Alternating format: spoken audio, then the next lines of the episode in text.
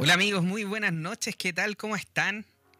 Estamos aquí otra noche más con ustedes desde nuestras casas con el querido Felipe Caravante. Estamos en este programa conectados. Soy yo, Juan Pablo Loaiza y Felipe Caravantes, que disponemos las noches de este día miércoles de toda la semana para estar y pasar tiempo efectivamente con ustedes.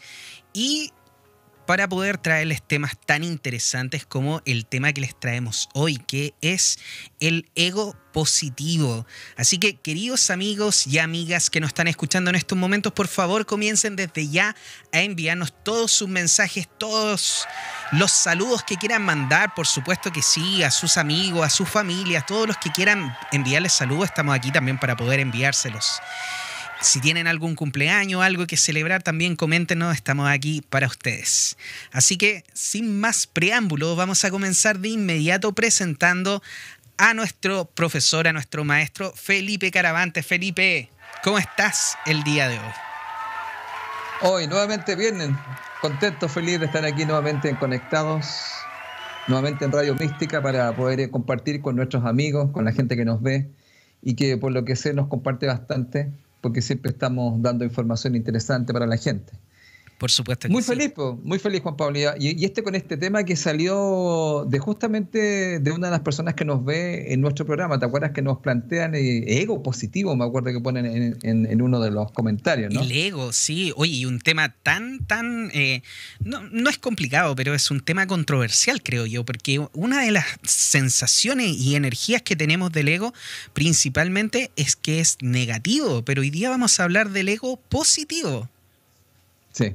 Qué bueno. Bueno, oye, es un gran tema porque hay mucha gente que discute bastante este tema, aquí lo que es el ego, y también eh, hay una situación eh, que está asociada mucho con el tema de que se usa, hay un mal uso de la, de la palabra, ego. Entonces ahí lleva a una situación de, ¿cómo se podría decir? Em, de, cierta poca claridad cuando se está hablando. De desinformación. ¿Cómo? De desinformación. Claro, aquí hay varias cosas y creo, mira, hay varias cosas que vamos a poder hoy día ir desarrollando, como siempre lo vamos haciendo, Juan Pablo. Muy bien, qué bueno. Y antes de empezar con este tema maravilloso, por favor, compártanos, queridos amigos, porque así vamos a llegar a muchísima más gente. Le mandamos saludos a todos quienes nos están viendo a través de las plataformas de YouTube y también a través de las plataformas de Facebook. También a través de Twitter estamos transmitiendo por Periscope y también en Twitch. Así que para todos aquellos que nos están mirando, les mandamos por supuesto un gran, gran abrazo a cada uno de ustedes y un gran saludo. Los queremos mucho, siempre aquí estando directamente, eh, que ustedes nos permiten estar en su casa. Así que desde ahora ya les mandamos un gran abrazo. Y por supuesto, una de las cosas más importantes en este programa es agradecer, por supuesto. ¿Y a quién vamos a agradecer en este caso? A nuestros queridos auspiciadores. Curso online terapéutico 8 Zen. Aprenderás diferencias entre el tarot terapéutico versus el tarot predictivo, los arcanos mayores y menores, significados e interpretaciones, tips de limpieza, las consagraciones, los ritos y entre otros, cómo formular preguntas y muchísimo, muchísimo más. El inicio de las clases es el día lunes 20 de julio desde las 21 horas hasta las 23 horas. Más información en los teléfonos más 569 5899 1360 o también al correo directora arroba piedraluna.cl. En Instagram nos pueden encontrar como arroba piedraluna mágica. Así que ya sabe, querido amigo, si quiere ingresar a este maravilloso mundo del tarot terapéutico, lo puede hacer a través de nuestros amigos de Piedra Luna. Por supuesto, muchas gracias por estar con nosotros y saludamos nuevamente a nuestro querido Felipe Caravante, orientador y formador en el desarrollo de la persona. Gestiona tu personalidad a través de la sabiduría de los números. Si quieres contactar al maestro Felipe, lo puedes hacer a través de las redes sociales Facebook como Felipe Caravantes Bernal y también a través de Instagram como caravantes.felipe. Excelente. Y también, por supuesto, acá su servidor Juan Pablo Loaiza, terapeuta holístico, Reiki, sanación astral cuántica, tarot terapéutico 8. Y me pueden encontrar en la página www.juanpabloloaiza.cl, en mi teléfono el 9620-81884 y también en las redes sociales como JP Loaiza O. Y ahí estamos, querido Felipe, con todas las todas las publicidades del día de hoy. Le, le, agradecemos a cada uno de ustedes que están ya aquí enviándonos un montón de saluditos. Y mira, vamos a saludar a algunas personas que dicen... Eh, ¿A qué? deseo que me consultaría. Ah, hola, buenas noches, queridos amigos. Susana Suárez nos manda saludos. Hola, maestros, buenas noches, nos dice Ana María a través de Facebook. Paola Correa, ¿cómo estás querida? Dice, hola, hola, acá estamos como siempre, un abrazo para ustedes, un abrazo para ti, querida amiga, por supuesto que sí. Y nuestro querido amigo, queridísimo, ¿cómo estás? Patricio Figueroa Yáñez. Hola, hola, hola, qué bueno verlos nuevamente. Igualmente, querido amigo, un gustazo verte nuevamente junto con tu señora, así que le mandas por favor muchos saludos también de nuestra parte. Felipe. Oye, yo muy contento. Acá me están diciendo una amiga que es eh, Ana María, que se ve que se ve y se escucha muy bien. Qué bueno, me alegro. Buenas noticias. cada, vez estamos mejor, cada vez estamos mejor. ¿Cierto, Felipe? Así es. Muy bien. Muy bien. Siempre, siempre victoriosos ahí. Oye, también tenemos a través de YouTube a Paula Díaz que nos dice, buenas noches amigos, un abrazo virtual. Buenas noches, querida, ¿cómo estás? Qué bueno tenerte por acá también. Por favor, a todas las personas que están escuchando y que nos están viendo, mándenos un saludito, no sea tímido, un hola, basta. Nosotros con mucho cariño también los vamos a saludar y por favor también empiecen a compartir, pónganlo ahí en su Instagram, pónganlo en su Facebook, colóquenlo también, le puede colocar compartir en YouTube y lo puede compartir a través de WhatsApp. Así que lo puede compartir en todos esos grupos que tiene de las amigas y de los amigos y de los vecinos y todo. Así que compártanos harto para que lleguemos a muchísima más gente con este maravilloso tema que ya estamos a punto de comenzar con nuestro querido maestro Felipe Caravantes. Vamos a hablar el día de hoy del ego positivo. Mira qué bueno. Así es. ¿Estamos listos, amigos? Y partamos. Partamos nomás. Bueno, a ver, este, este tema, bueno, quiero dar las gracias a las personas que nos planteó este tema, porque en el otro programa, en el anterior, que, mm, que hablamos sobre el tema del gurú, apareció el tema de, hice un comentario sobre el ego, y hablé del ego positivo, y alguien por ahí nos puso un comentario qué lo que significaba eso y qué lo que era. Entonces quedamos con Juan Pablo de poder conversar un poco y explicar este tema. Eh, porque hay una situación de que se usa mucho la palabra ego y lo que he podido también es revisar y conversar con muchas personas que eh, no se hace también un buen uso de esta palabra. Entonces hoy día vamos a conversar y vamos a hablar de este concepto desde varias miradas. Vamos a hacer una, una mirada psicológica, ¿ya? Vamos, vamos, después vamos a tener otra mirada que sería una mirada desde la filosofía yógica o desde la parte de los Vedas, y después vamos a hacer una mirada desde, desde los números, una mirada numérica. Así que ahí vamos a tener varias perspectivas. Siempre estamos siempre comentando en, digamos, en el programa Conectados que nosotros lo que damos es información y vamos mostrando cosas, donde usted puede ir viendo qué le parece a usted, qué es lo que opina usted y se nos, pues nos hace comentarios estupendo. Porque mayormente nosotros nos decimos que tenemos la verdad, sino que estamos mostrando a la gente ¿Qué es lo que hay con respecto a estos temas? Así, una mirada diferente con respecto a lo que hablamos. Bueno, mira, vamos a ir con la palabra ego. Ego. Ego. Eh, ego, que es muy. Voy a hacer un pequeño. A ver, hace tiempo que no ocupo la pizarra, Juan Pablo. Hace tiempo que no ocupamos la pizarra. Como que, como que, no sé, algo me pasó. Antes yo vivía con la pizarra, pero. No sí, pues sí, pues no es el profesor Felipe Caravante si no utiliza la pizarra. Así que por favor utilícela. Ahí está, no sé si se ve bien la palabra excelente. Se ve excelente. Muy bien. Perfecto. La palabra ego, para que quede claro, eh, viene del latín y significa yo. Entonces la voy a poner acá para que quede como muchos amigos después nos van pasando el programa, varias partes. Entonces aquí yo me encuentro, ahí está. La palabra ego significa yo. Muy bien. Y para toda la gente también que nos escucha después, posteriormente, a través de podcast. Así que ahí le, vamos diciendo lo que está apareciendo en pantalla en este momento. Perfecto. Entonces, ¿qué es lo que pasa? Cuando, cuando se refiere la gente al ego, en el fondo, desde una definición, eh, en el fondo lo que está hablando es del yo. O sea, en psicología y en filosofía, el ego eh, se adopta como para designar la conciencia del individuo. Ahí estoy, aquí estoy sonando muy psicológico, pero sí. la conciencia del individuo, ¿ya? En el fondo entendida como la capacidad para percibir la realidad. Pero si lo decimos de una forma más simple también, el ego es mi identidad, donde yo logro definirme. Por ejemplo, una cosa muy simple, mire. El ego eh, es cuando yo estoy diciendo, por ejemplo, yo soy hombre, yo soy Felipe. ¿Me, va siguiendo idea? Sí. Cuando yo estoy diciendo ese yo soy hombre, yo soy Felipe, o por ejemplo, en este caso, yo soy Juan Pablo, ¿ya? Yo soy hombre, yo soy mujer. Cuando yo hago eso, estoy justamente haciendo una definición de lo que llamaría mi identidad. Entonces, ¿qué es lo que podemos dejar claro acá? Que el ego eh, nos da una identidad a la persona. Es decir, le da lo que se llama el yo soy. O sea, podemos em, decir que se puede eh, como afirmar quién es desde la estructura básica de la personalidad. Entonces, cuando usted habla del ego, usted habla de usted. usted habla del yo, usted habla de su identidad. Entonces usted se puede definir yo soy Fernando, yo soy Alicia.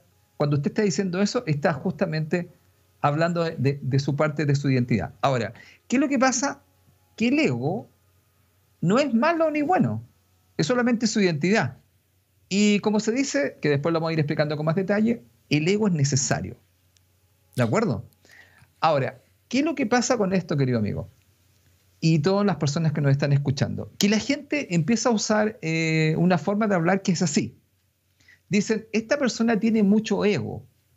Entonces, cuando están diciendo algo así, uno dice, ¿cómo tiene mucho ego? Si la persona, todos, todos tenemos un ego. Por ejemplo, aquí, si los miramos en televisión, hay dos egos. Está el ego de Juan Pablo y está el ego de Felipe. Entonces, obviamente que tenemos ego. Entonces, a lo mejor la persona se está refiriendo a otra cosa. Eso es lo primero que hay que dejar claro. A lo mejor la persona se refiere a lo que vamos a definir ahora. Cuando dicen la persona tiene mucho ego, están diciendo que eres egocéntrico. Y uno dice, ¿cómo? Egocéntrico. egocéntrico. Y eso, ¿se entiende la idea, Juan Pablo? Sí, claro. Entonces, cuando están diciendo, mira, tiene mucho ego, la persona debería decir, no, lo que pasa es que esta persona es egocéntrica. Ya, y cuando estamos hablando de egocéntrico, podríamos decir que es un ego inflado y sobredimensionado, de una forma más simple. Ahora, si usted quiere una definición un poquito más, más precisa, el egocéntrico es una, vamos a llamarlo así, es una persona incapaz de reconocer puntos de vista distintos si quiere que sigamos con la definición más profunda, describe a alguien que se considera como el centro de todos los intereses, el centro de atención o el centro del mundo, que cree que sus propias opiniones e intereses son más importantes que las de los demás. ¿Le hace sentido? A lo mejor usted conoce a alguien así. Sí, ¿tú, crees, ¿tú crees que alguien se atrevería a decirnos si conocen... a ver Chicos, amigos, escríbanos ahí si conocen a alguna persona muy egocéntrica. Si quieren nos puede dar un ejemplo, efectivamente, como para poder entenderlo también. Oye, está muy bueno eso, ¿ah? porque te cuento lo siguiente, que, que, la gente le llama a las personas egocéntricas, le llaman los yo-yo. Los yo-yo los yo-yo, que siempre están yo hago esto, yo soy esto, y siempre está hablando de yo. ¿Te acuerdas que hay un dicho así? Siempre voy yo primero, como dicen por ahí antiguamente, el burro por delante. yo y Juan Pablo, yo. Entonces, ah, justamente se habla, fíjate, que cuando la, la persona usa mucho la palabra yo, generalmente se está hablando de que la persona podría ser una persona egocéntrica que mayormente él siempre está muy centrado en sí mismo. Por eso dice, se considera el centro. Algunas personas hablan de que la persona egocéntrica es la que siempre se está mirando el ombligo y que todo gira en torno a él o a ella. ¿De acuerdo? Entonces, cuando estamos hablando de una persona egocéntrica, desde un aspecto psicológico, algunos psicólogos saben qué dirían. Dirían que es un trastorno. Un trastorno. Y que es un, trastorno. Y se, fíjate que se dice que el egocentrismo es una neurosis. Wow. Por eso, oye, mira, voy a explicar algo que yo comentaba cuando hago clase. Se ha estudiado, fíjate Juan Pablo, que en las empresas que generalmente que hay mucho poder o en los cargos más altos hay mucha gente egocéntrica. Pero la gente egocéntrica tiene varios problemas. Fíjate que sería un trastorno. Son personas que siempre están centrados mayormente en sí mismos. Ahora, mira, Juan Pablo, si pasamos a que se convierte en un ególatra, ¿Sabes lo que se llama un ególatra? Ella es más, más profundo. ¿Sabes lo que es? Es un endiosamiento de sí mismo. Oh, mira. Yo, yo cuando dijiste eso como un ególatra me vino un nombre que empieza con, o sea, un apellido que empieza con pi y termina con da. Pero mejor no lo vamos a decir. ¿Para qué vamos a entrar en esos temas, no? Ya. Ya, el que lo entendió lo, lo manda ahí como mensaje. es una adivinanza, una adivinanza. Oye, bueno, aquí hay varios personajes, especialmente que uno ve en televisión, aunque yo ya no veo mucha televisión, pero uno veía y uno podría pensar un poco que estamos, ¿cómo se llama? Estamos hablando de alguien que es demasiado egocéntrico. Sí. Entonces, mire, para dejarlo, mira la primera parte clara. Cuando nosotros hablamos de ego, estamos hablando del yo, de su yo personal, de su identidad. Porque mire, es la única forma que usted no diga, usted no es la mesa, usted es Erika, no sé, es Carola. Entonces, cuando uno va diciendo eso, usted se va definiendo, yo soy. Ya, ese yo soy tiene que ver con lo que usted es. Usted, usted, usted debe tener que el ego es necesario y es para que usted de alguna otra forma pueda definirse. Le voy a contar algo más. Eh, el ego le da sentido a su vida porque el ego es su identidad. Entonces ahí también podemos hablar cuando haya unos temas que ya usted no, tiene sentido a su vida, usted ya no quiere seguir con su yo en este lugar y hablaría de abandonar este, este lugar. Por lo tanto, lo que estamos hablando, de lo que hablan las personas cuando dicen tiene mucho ego, amigo, es ego inflado y sobredimensionado. Que eso es otra cosa. Entonces, ¿qué se le recomendaría? Humildemente, como diríamos desde acá, es que cuando usted hable del ego diga, no, lo que pasa es que esta persona es muy egocentrista, que es lo más cercano a lo que se conoce. Por lo tanto, el ego en sí no es algo malo. ¿Estamos de acuerdo? Sí, de todas maneras. Ahora, ¿qué es lo que pasa sobre el... Sigamos con el egocentrismo para ir explicando, para que lleguemos al tema del ego positivo. El egocentrismo es una forma, que es lo que se ha estudiado, que te lleva a la infelicidad. Mira, mira qué interesante, ya que las personas egocéntricas están tan centradas en sí mismas y se creen tan superiores que acaban por no tener amistades. Entonces, no sé si alguien nos no ha mandado alguna cosa, pero uno empieza a encontrarse con algunas personas que pueden mostrar esta característica de egocentrismo. Recuerde usted lo que usted a veces está diciendo, tiene mucho ego, que en el fondo sería es un egocentrista. Es una persona que muchas veces se le considera una persona que es bastante infeliz. Mira, de hecho, aquí nos hicieron un, comentario. Bueno, yo no sé realmente si será así, pero eh, nos dicen aquí Luis Jara. La, Paulina, Teta Coach. Muchas gracias por, por, tu, por tu comentario también. También lo. De hecho, de hecho también lo, también lo pensé. bueno, ese es como un personaje. Yo la otra bueno, Luis Jara, eh, Sí, sí, la otra vez yo lo escuchaba en un, en un video donde él decía que, claro, que era como un personaje para, la tele y todo lo demás, pero, pero claramente eh, empezó como una broma y, es algo que a él, eh, bueno, lo que dice él es que en verdad le ha afectado el tema. Sí. No, y además que Kramer, Kramer, ¿te acordás que lo pone así, lo pone acá? Claro. y le hace con la, con la voz. Muy bien mándenos más ejemplos, queridos, mándenos más ejemplos. Y ahí la Ceci, de hecho, a ver, estamos por aquí. La Ceci María también, que también estuvo escuchando la semana pasada, nos manda el. Mira, nos manda un apellido, Piñera nos dice. Ah, no sé si estábamos hablando de ese, puede ser también. Así que muchas gracias, Ceci, por tus comentarios. Yo creo que la chuntaste. Yo creo, mira, después vamos a conversar, porque fíjate, mira qué interesante, porque ella, ella, ahí vamos a hacer un comentario después porque ya vamos a hacer, vamos a tener otra mirada. La primera mirada, eh, vamos a decirle que una mirada psicológica, donde hemos definido, digamos, el ego, digamos, como el yo, y el ego, digamos, eh, en lo que demuestra en un fondo es la identidad de una persona. Y cuando usted está hablando que tiene mucho ego, en el fondo usted lo que está hablando es un ego inflado, y es un ego sobredimensionado, que en el fondo lo más común es que es un egocentrista. Ya tenemos que el egocentrista, fíjate, es una persona que puede estar tan centrada en sí misma, que muchas veces acaba no teniendo ningún amigo y acaba, y acaba estando solo. Ahora, ¿qué es lo que pasa? Em, generalmente se dice que una persona egocéntrica es una persona que tiene una, exaltación exagerada de su personalidad. Y está constantemente, fíjate, ocupado consigo mismo y de sus intereses. ¿ah?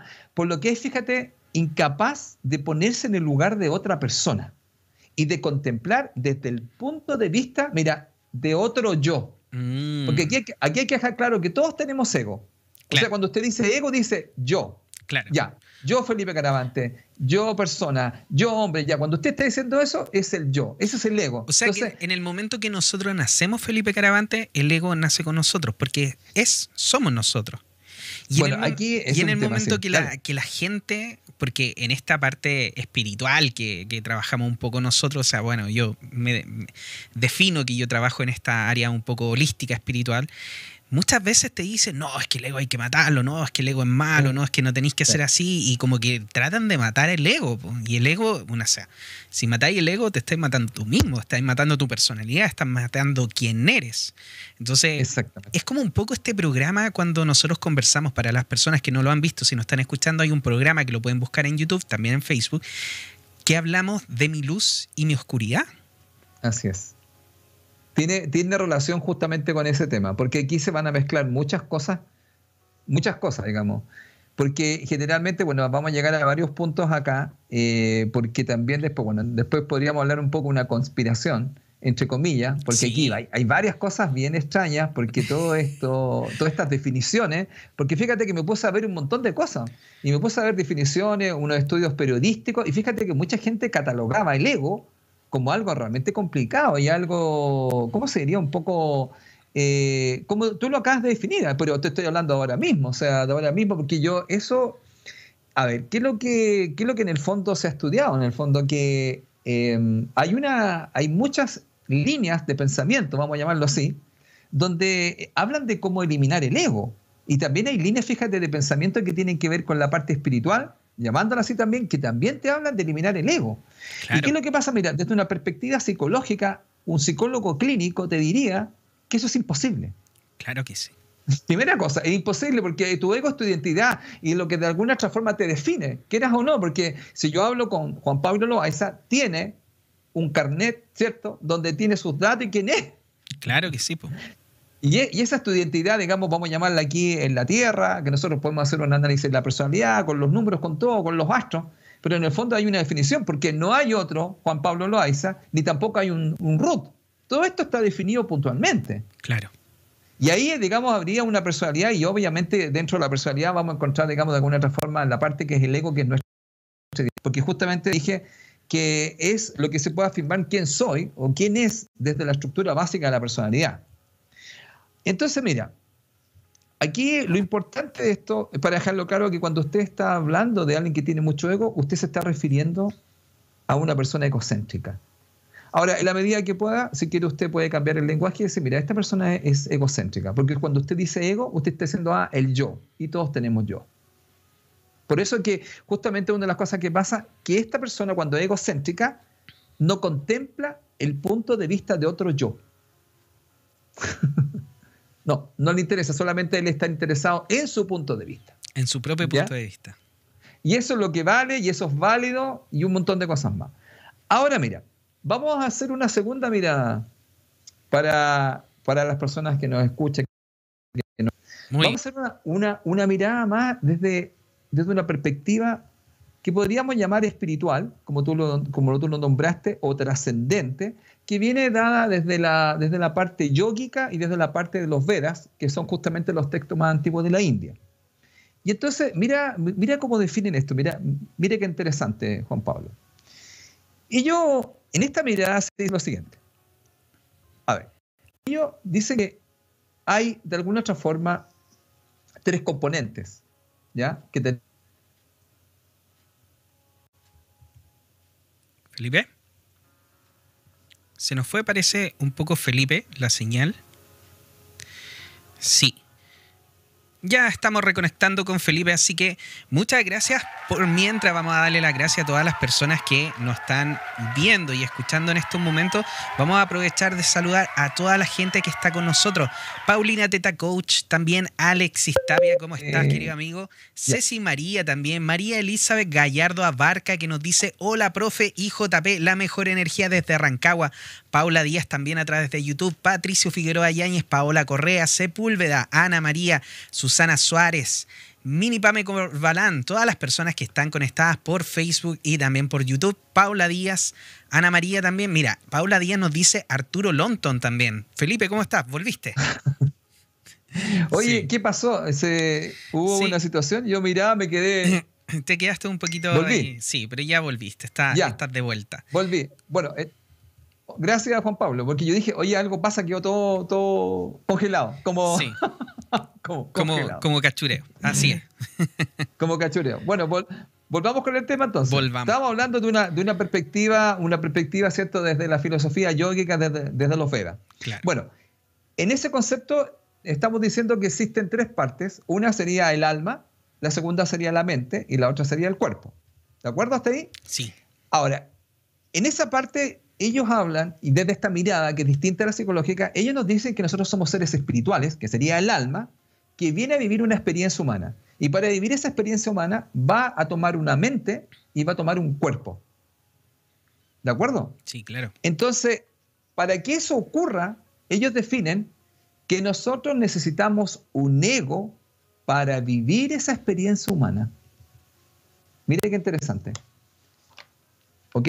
Se, ¿Estamos, bien? Sí, estamos bien, Felipe. Ya. Porque quedé congelado otra vez, entonces. Sí. Mira, Paola nos dice, se pegó Felipe, ya, pero ya estamos bien, Paola. Muchas gracias por tu, aviso. JP un poquito pegado. No, ese, ese, ese soy yo, es, mi parte normal. Oye, Ceci María nos dice, buen ejemplo de Paola. Ah, lo dices por Arturo Lonton también. Y mira, tenemos, tenemos otro comentario, Felipe, antes de que sigamos, que nos dice Ana María. Dice, ego es reconocer el valor del otro.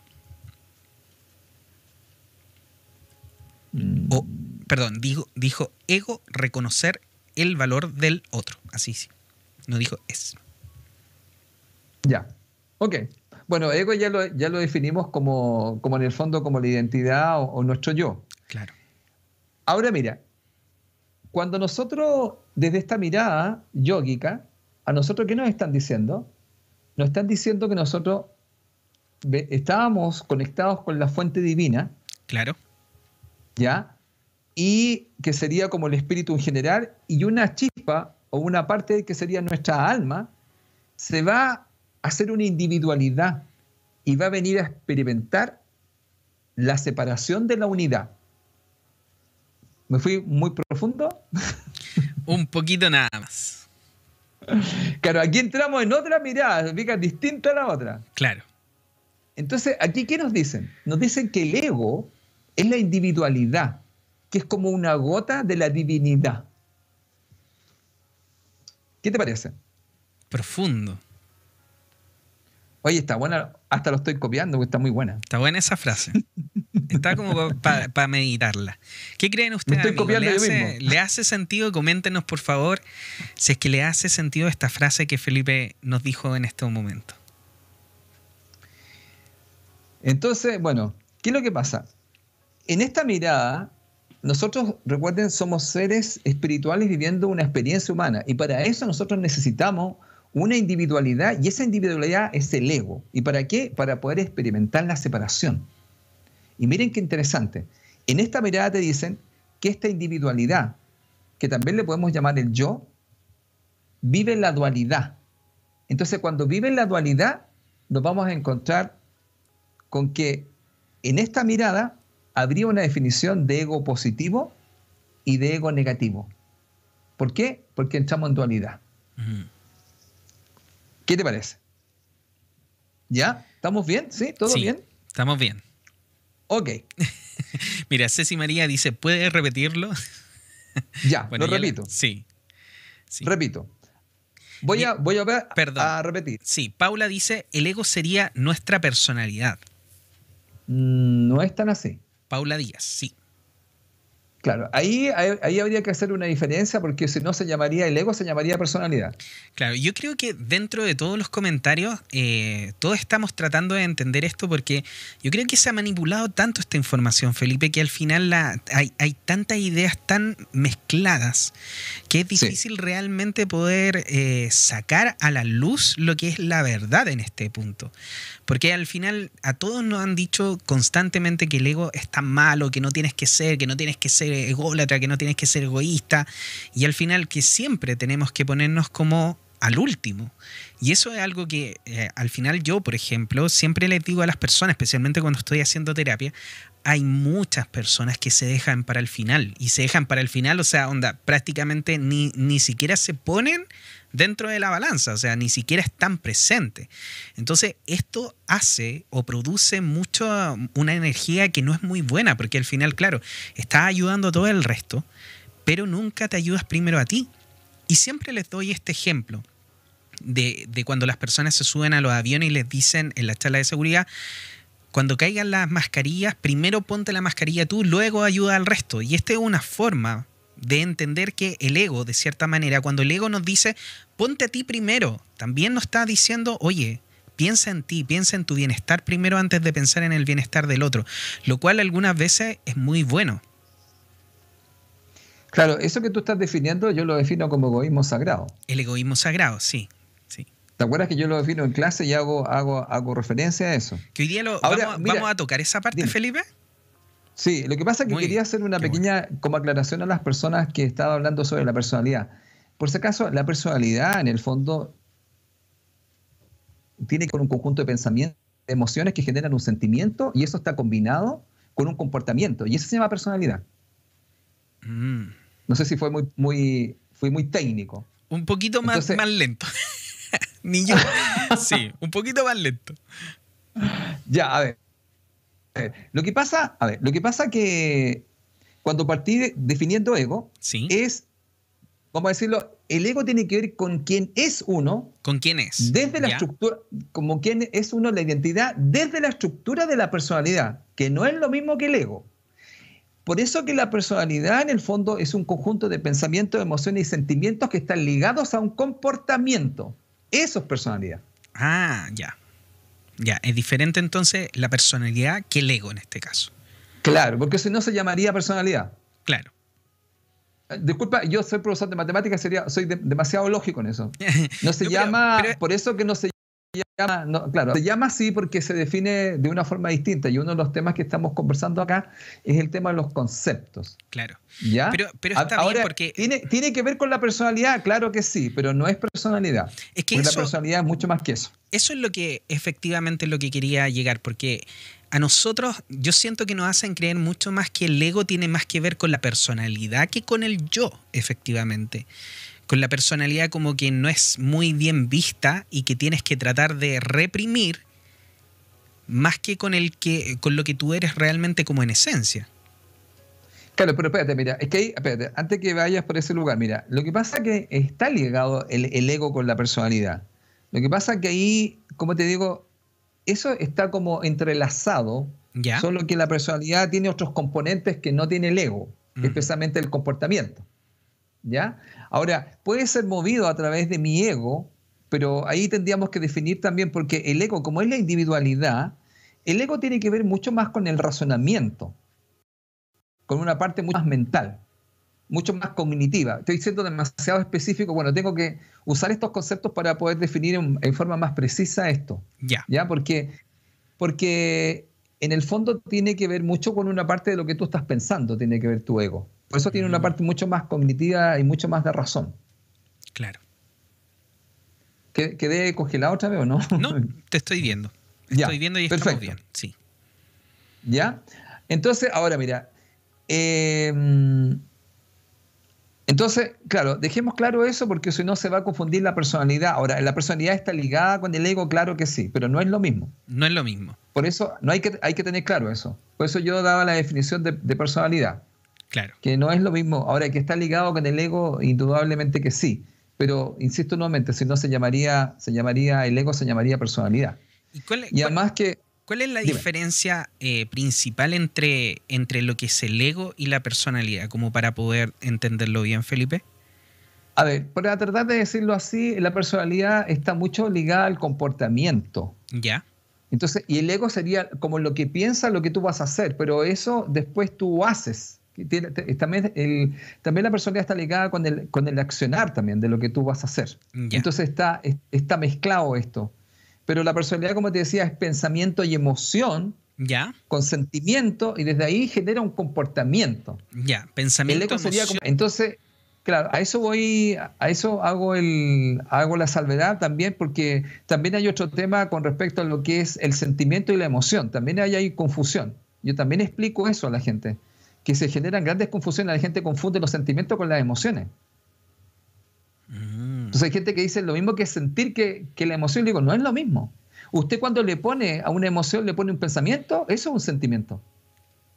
Mm. ¿Cómo me dice? Ah, viste, que ahí está como algo similar. Entonces, el, otro es como, es como lo mismo un poco. Entonces, porque si no se llamaría, la emoción se llamaría sentimiento, pues. Claro. Ya, y lo que está ligado con el ego y está ligado con la personalidad. lo que te acabo de explicar recién también está ligado con todo eso. Es que esto está, es una combinación y una amalgama de cosas. Por eso, ¿sabes qué? Lo que sucede, Juan Pablo, es que ese, por eso no es tan simple separar. Y te voy a contar algo. Nosotros tendemos a separar las cosas para poderlas entender, pero a veces no, no llegamos también a, porque está todo demasiado unido y está todo demasiado combinado. Está todo demasiado entrelazado. Claro. Ahora, lo que estamos hablando es que el ego es la identidad en el fondo, pero no necesariamente significa que sea la personalidad, pues te vuelvo a decir, si no se llamaría igual. Y, aquí está el tema pensamiento, emoción, sentimiento y comportamiento. Eso es la personalidad, en líneas generales. Ya, perfecto. Si no se llamaría ego. Claro. ya, ahora lo. Claro, si no se llamaría ego, ese, ese, ese es un tema acá. Ahora mira, sigo, sigo con el tema para poder definir de la perspectiva de la India, definir un poco lo que es el ego positivo y el ego negativo, porque aquí se hace una separación. ¿eh? ¿Te fijas que en la otra parte se habla que el ego solamente es yo? Claro. Y que, está, y, que esa estructura ah, básica de la personalidad está mezclado con la personalidad. Aquí te dicen lo siguiente. Mira, este yo o esta individualidad, que ya sabemos que es el ego, que es una gota de la divinidad, vive en la dualidad. Por lo tanto, nosotros podemos definir que hay una parte que es el ego positivo. ¿Y qué es lo que sería el ego positivo? Es el que te da la, ilusión y la experiencia de separación entre tú y otros. Mm. Ya, a ver, ahí voy a explicar esto igual. ¿ah? Ya. Y el ego negativo. ¿Y el ego negativo? Mira, es que este tema es profundo, Juan Pablo. Cuando yo lo preguntaron, dije, este va a ser un tema más o menos. Ojalá que pueda explicarlo de la mejor manera y la gente me pueda comprender y yo lo haya explicado lo mejor posible. El que tenga oídos que oiga, dicen por ahí. Ahora, el ego negativo te da la ilusión y experiencia de aún más separación de ti y los otros. Ya. Mm. Para un poco. Mira. Y aquí tengo que darme una explicación que va antes de esto. Ya. En esta concepción, o en este paradigma, o en este modelo, o en esta perspectiva, se dice que nosotros venimos de una unidad que sería la divinidad o el creador o una fuente divina. Nosotros hemos conversado anteriormente esto en los programas. Y nosotros aparece una individualidad que es una gota de la divinidad que va a tener esa alma y esa alma va a tener una mente y un cuerpo. Y con eso va a venir a tener una experiencia de vivir la separación de la unidad. Y para eso necesita un ego. Y ese ego es la individualidad. Mm. Ya. Ahora, nosotros, y aquí, bueno, si quieren nos vamos a meter en este tema, Juan Pablo. Espera, nosotros se habla mucho de la Matrix. Ya. Si yo lo llamo Matrix, yo le puedo llamar un nombre más técnico. Se llamaría mundo holográfico. Claro. Ya, este mundo holográfico, por eso dice, mira, cuando llega esta individualidad, se mete a esta matrix o a este mundo holográfico, donde viene a vivir una experiencia de ilusión. Eso en la India se llama Maya. Estamos viviendo en una matrix. Y venimos a vivir una ilusión y una experiencia. ¿Estamos bien? Sí. Porque quede congelado. Sí, te estoy escuchando bien. Ya. ¿Qué es lo que pasa? A ver, nosotros nos ponemos, y hoy día en la noche usted se lo va a sacar. Todos los que estamos aquí nos ponemos en base. Y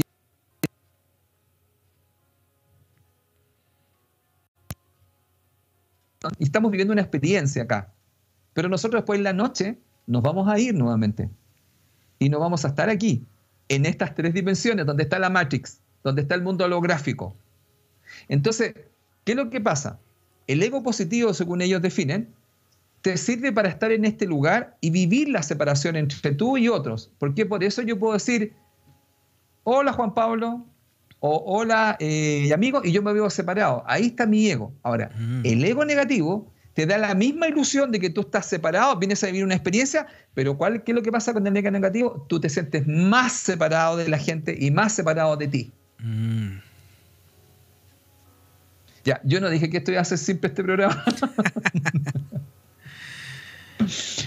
bueno, ahora, mira. Pero para, para, o sea, yo creo que, que lo entendí de esta forma. Entonces, eh, viniendo desde, desde el otro aparte, ¿no? no comenzando desde aquí, sino viniendo desde la fuente, por así decirlo. Nosotros que venimos desde la fuente, que somos un todo, o somos todos parte de Dios, o todos estamos conectados en esa fuente, el ego nos ayudaría en este caso a poder vivir una experiencia diferenciados el uno del otro en este plano. Exactamente.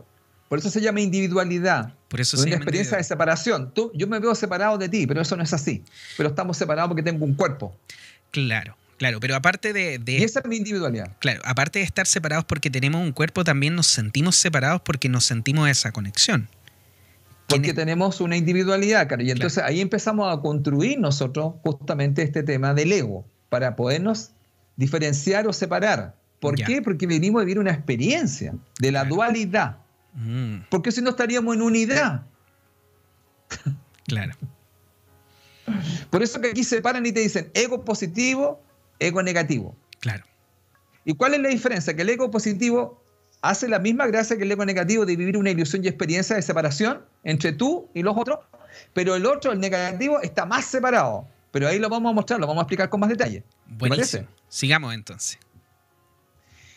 Bueno, el ego positivo, que es lo que estábamos hablando en el programa, es la individualidad, que ya usted sabe que es una gota de la divinidad, que te recuerda lo divino que hay en ti, lo talentoso que tú eres, pero desde la humildad, mm. desde un aspecto de querer compartir, no desde la soberbia, no desde ser más que otros. Reconoce el valor de otros y coopera para el mayor bien. No siente resistencia hacia las otras individualidades, las acepta. Mm. Mira, mira que estoy siendo muy preciso. Y si quieres lo vuelvo a repetir, amigo, porque a lo mejor fue muy. Vuelvo a decirlo. El ego positivo es la individualidad que te recuerda lo divino que hay en ti. Lo talentoso que eres, pero desde la humildad. Porque la gente, no, yo me quiero súper bacán y. No, no, no, no. Ese no es el ego positivo. Y ese es el que te separa más todavía. Desde un aspecto, desde la humildad. Exacto. El otro es que yo me quiero bacán y soy mejor que tú, ese es otro. Mm. Entonces, cuando él dice, no desde la soberbia, no desde sentirse más que otros, ya te están diciendo quién es el otro, te fijas, ya te está hablando que había otro, otro ego. Claro. Reconoce el valor de los otros y coopera para el mayor bien. Trabaja en cooperación, eso tiene un nombre, se llama interdependencia. No siente resistencia. ¿A qué? Hace la otra individualidad. Cuando ve a la gente, la acepta como es, no la quiere cambiar. Ya, ese es el ego positivo bajo esta mirada, bajo esta perspectiva. Ya, ahora y uno dice, ¿y bueno, ¿y cuál es el ego negativo? Bueno, ya se lo dije, pero se lo voy a ver a, repetir porque lo estuve. El ego negativo es una individualidad igual, tratando de resaltar, mira, de resaltar su individualidad. Mm. Por hacer menos a otro, dominar a otro, acaparar todo para sí mismo, hasta dañar y destruir. Este ego negativo, mira, le busca la competencia, busca la comparación y quiere controlarlo todo. ¿Qué te parece? Wow. Wow. Es como, es como una misma energía, pero, pero actuando en dos, en dos polos totalmente opuestos. Un, polo es constructivo, un polo eh, utilizamos nuestra, eh, todo lo que nosotros traemos, nuestros dones, lo utilizamos para trabajar y para engrandecerlos junto a los dones del otro. En cambio, el ego negativo nos separa y destruye y quiere destruir al otro. Ahora, una cosa importante, el otro sigue siendo separado, pero entiende que convive con otros. Claro. Esa es la diferencia. O sea, siempre, mira, nosotros tomamos el ego porque es necesario. Si quieres llamarle ego, es la individualidad, según este punto de vista, que me parece bastante preciso, porque es un individuo. Tú eres un individuo, yo soy otro individuo. Claro. Ya. Esa individualidad que me hace estar separado, mi forma de actuar y de estar en el mundo es muy distinta con un ego positivo que con un ego negativo. Claro que sí. Entonces uno puede mirar a alguien y decir, oye, mira, esta persona está actuando más desde el ego negativo que es del ego positivo. ¿Y cómo lo sé? Por sus comportamientos. ¿Te acuerdas que siempre hemos hablado? A través del comportamiento uno atrae o repela el bienestar. Entonces, por eso que una, una de las cosas interesantes, porque esto es una, es una filosofía que tiene una mirada de nosotros, te fijaste, yo partí, venimos, ya partimos diciendo que había una unidad, que había un, creador, que había una fuente divina. La otra parte no, de la, y la otra parte no define así es. ¿Sí? Sí. Entonces, ¿qué es lo que pasa? Ya tenemos claro este tema. Y si seguimos aquí, este ego negativo incluye todo lo que se hace para agrandarse. No importa las consecuencias a otros o al ambiente. Tal ego negativo es destructivo y muy común en este planeta, en esta sociedad actual, ya que ha sido fomentado y glorificado Ejemplo de esto, los artistas, los deportistas y también las mismas naciones, donde se alaba demasiado ciertas cosas, ¿de acuerdo? Claro. Y se hace que las personas a veces pierdan, bueno, tú has escuchado, no sé, este dicho, Juan Pablo, si tú quieres conocer a alguien, dale poder. ¿Tú sabes eso? No. Y si tú quieres conocer a alguien más, dale poder y dinero y lo vas a poder conocer muy bien. Ahí te vas a dar cuenta que cuando a veces ahí vas a ver qué es lo que va a dominar más, porque el, tema del ego, ¿cierto? El ego está hablando de cómo uno también podría decir, bueno, ¿y cómo voy a conectar con uno y con otro? Porque tú te estás dando cuenta que esto eh, también es una decisión de, con quién yo conecto. Claro. Entonces, ¿con quién está conectado? Ya que nosotros somos el programa Conectados. ¿Con quién está conectado? ¿Más con el ego positivo o con el ego negativo? Bajo esta perspectiva de la India. Wow. Entonces, se dice que en este, mira, y justamente una de las cosas que estaría diciéndose ahora tiene que ver mucho con que el planeta va a empezar un replanteo, se va a replantear esta mirada. Porque la pregunta, ¿qué es lo que ha sido exacerbado en nosotros como sociedad? ¿El ego positivo o el ego negativo? Definitivamente yo creo que el ego negativo. Y de hecho, desde chicos, cuando a nosotros nos enseñan a, tratar de ganar en todo, en el colegio, cuando se ponen las notas y cada uno de los niños eh, se saca una nota en particular y nos ranquean por las notas. Efectivamente, cuando queremos entrar, por ejemplo, en la universidad, ya hay universidades que permiten hasta cierta cantidad de notas y otros que permiten otras cantidades de notas. Entonces, todo eso son formas de decir, este es mejor, este es peor, y, por ejemplo, en los colegios, bueno, una de las cosas que a mí no me gusta mucho de la, de la, de la educación actual es que todo lo hacemos en singular. O sea, eh, los trabajos que se hacen como grupales son muy pocos, pero no nos enseñan a trabajar en, equipo, no nos enseñan a trabajar con el compañero, con la compañera, no nos enseñan a trabajar, eh, ¿cómo se llama?, compenetrados, dando cuáles son mis... Eh, mis habilidades y cuáles son las habilidades del otro. Y muchas veces nosotros en ese sentido tenemos habilidades que podrían eh, exacerbarse para ayudar a en un punto específico y la otra persona podría apoyar con sus habilidades y así hacerlo mejor. Sin embargo, a nosotros nos hacen constantemente competir en cosas que ni siquiera están desde, no se podrían medir, porque por ejemplo, ya, eh, si yo soy bueno para, para, artes plásticas o para todo lo que es artístico y la otra persona es bueno para matemática, básicamente es muy difícil poder medirnos en una misma asignatura. Claro, si nos medimos en matemática, él va a salir mucho mejor que yo Y al otro lado, si nos miden en artista, en artístico, eh, yo saldría mucho mejor que él. Ahora, ¿cuál de los dos es mejor? Ninguno. Ambos dos tenemos completamente diferentes eh, habilidades, gustos y básicamente podríamos entre los dos hacer algo mucho mejor, sin embargo no nos hacen eso. Sin embargo siempre nos están invitando a tratar de exacerbar o de tratar de seguir estudiando esto que nos cuesta y al final entramos en el estrés, entramos en el miedo, entramos en miedo porque obviamente nos vamos a sacar una mala nota, miedo porque nos van a retar nuestros papás, miedo porque vamos a perder el colegio. Entonces al final entramos a esto donde no entendemos que quienes somos nosotros venimos con esta personalidad, venimos con estas herramientas y en vez de tomarlas y utilizarlas para ayudar como en conjunto a todas las personas, al final terminamos bloqueándonos completamente y evitando, por así decirlo, utilizar nuestros dones como para, para el bien y el beneficio de todas las personas. Bueno, lo que tú hablaste, todo lo que hablaste anteriormente se llama el eco positivo, bajo esta mirada. Claro. Te fijaste todo lo que tú dijiste, porque eso en el fondo se conoce como interdependencia.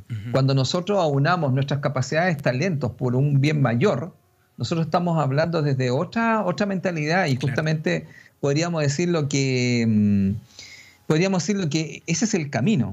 Y por eso que sí. dime. Sí, mira, una, una de las cosas que, también me pasa efectivamente con esto que estábamos conversando recién es que las parejas en particular, eh, yo creo que hay muchas parejas que de hecho eh, fracasan en un principio porque tampoco saben trabajar en conjunto porque mucho de, ser pareja tiene que ver con trabajar en conjunto. Por ejemplo, si a la persona, no sé, le gusta cocinar y al otro no le gusta cocinar, pero puede hacer el aseo, no, es que ella es la mujer y tiene que cocinar y tiene que hacer el aseo y tiene que hacer todo. Y aparte, oh, que me cría los hijos y aparte que salga a trabajar porque quiere trabajar, pero si quiere trabajar, que haga todo el aseo, que vea a los hijos y aparte que salga a trabajar. Y así el hombre se queda en su rincón. Entonces al final en vez de buscar una forma de, de trabajar en equipo, estamos constantemente eh, trabajando como nos enseña la sociedad, totalmente divididos.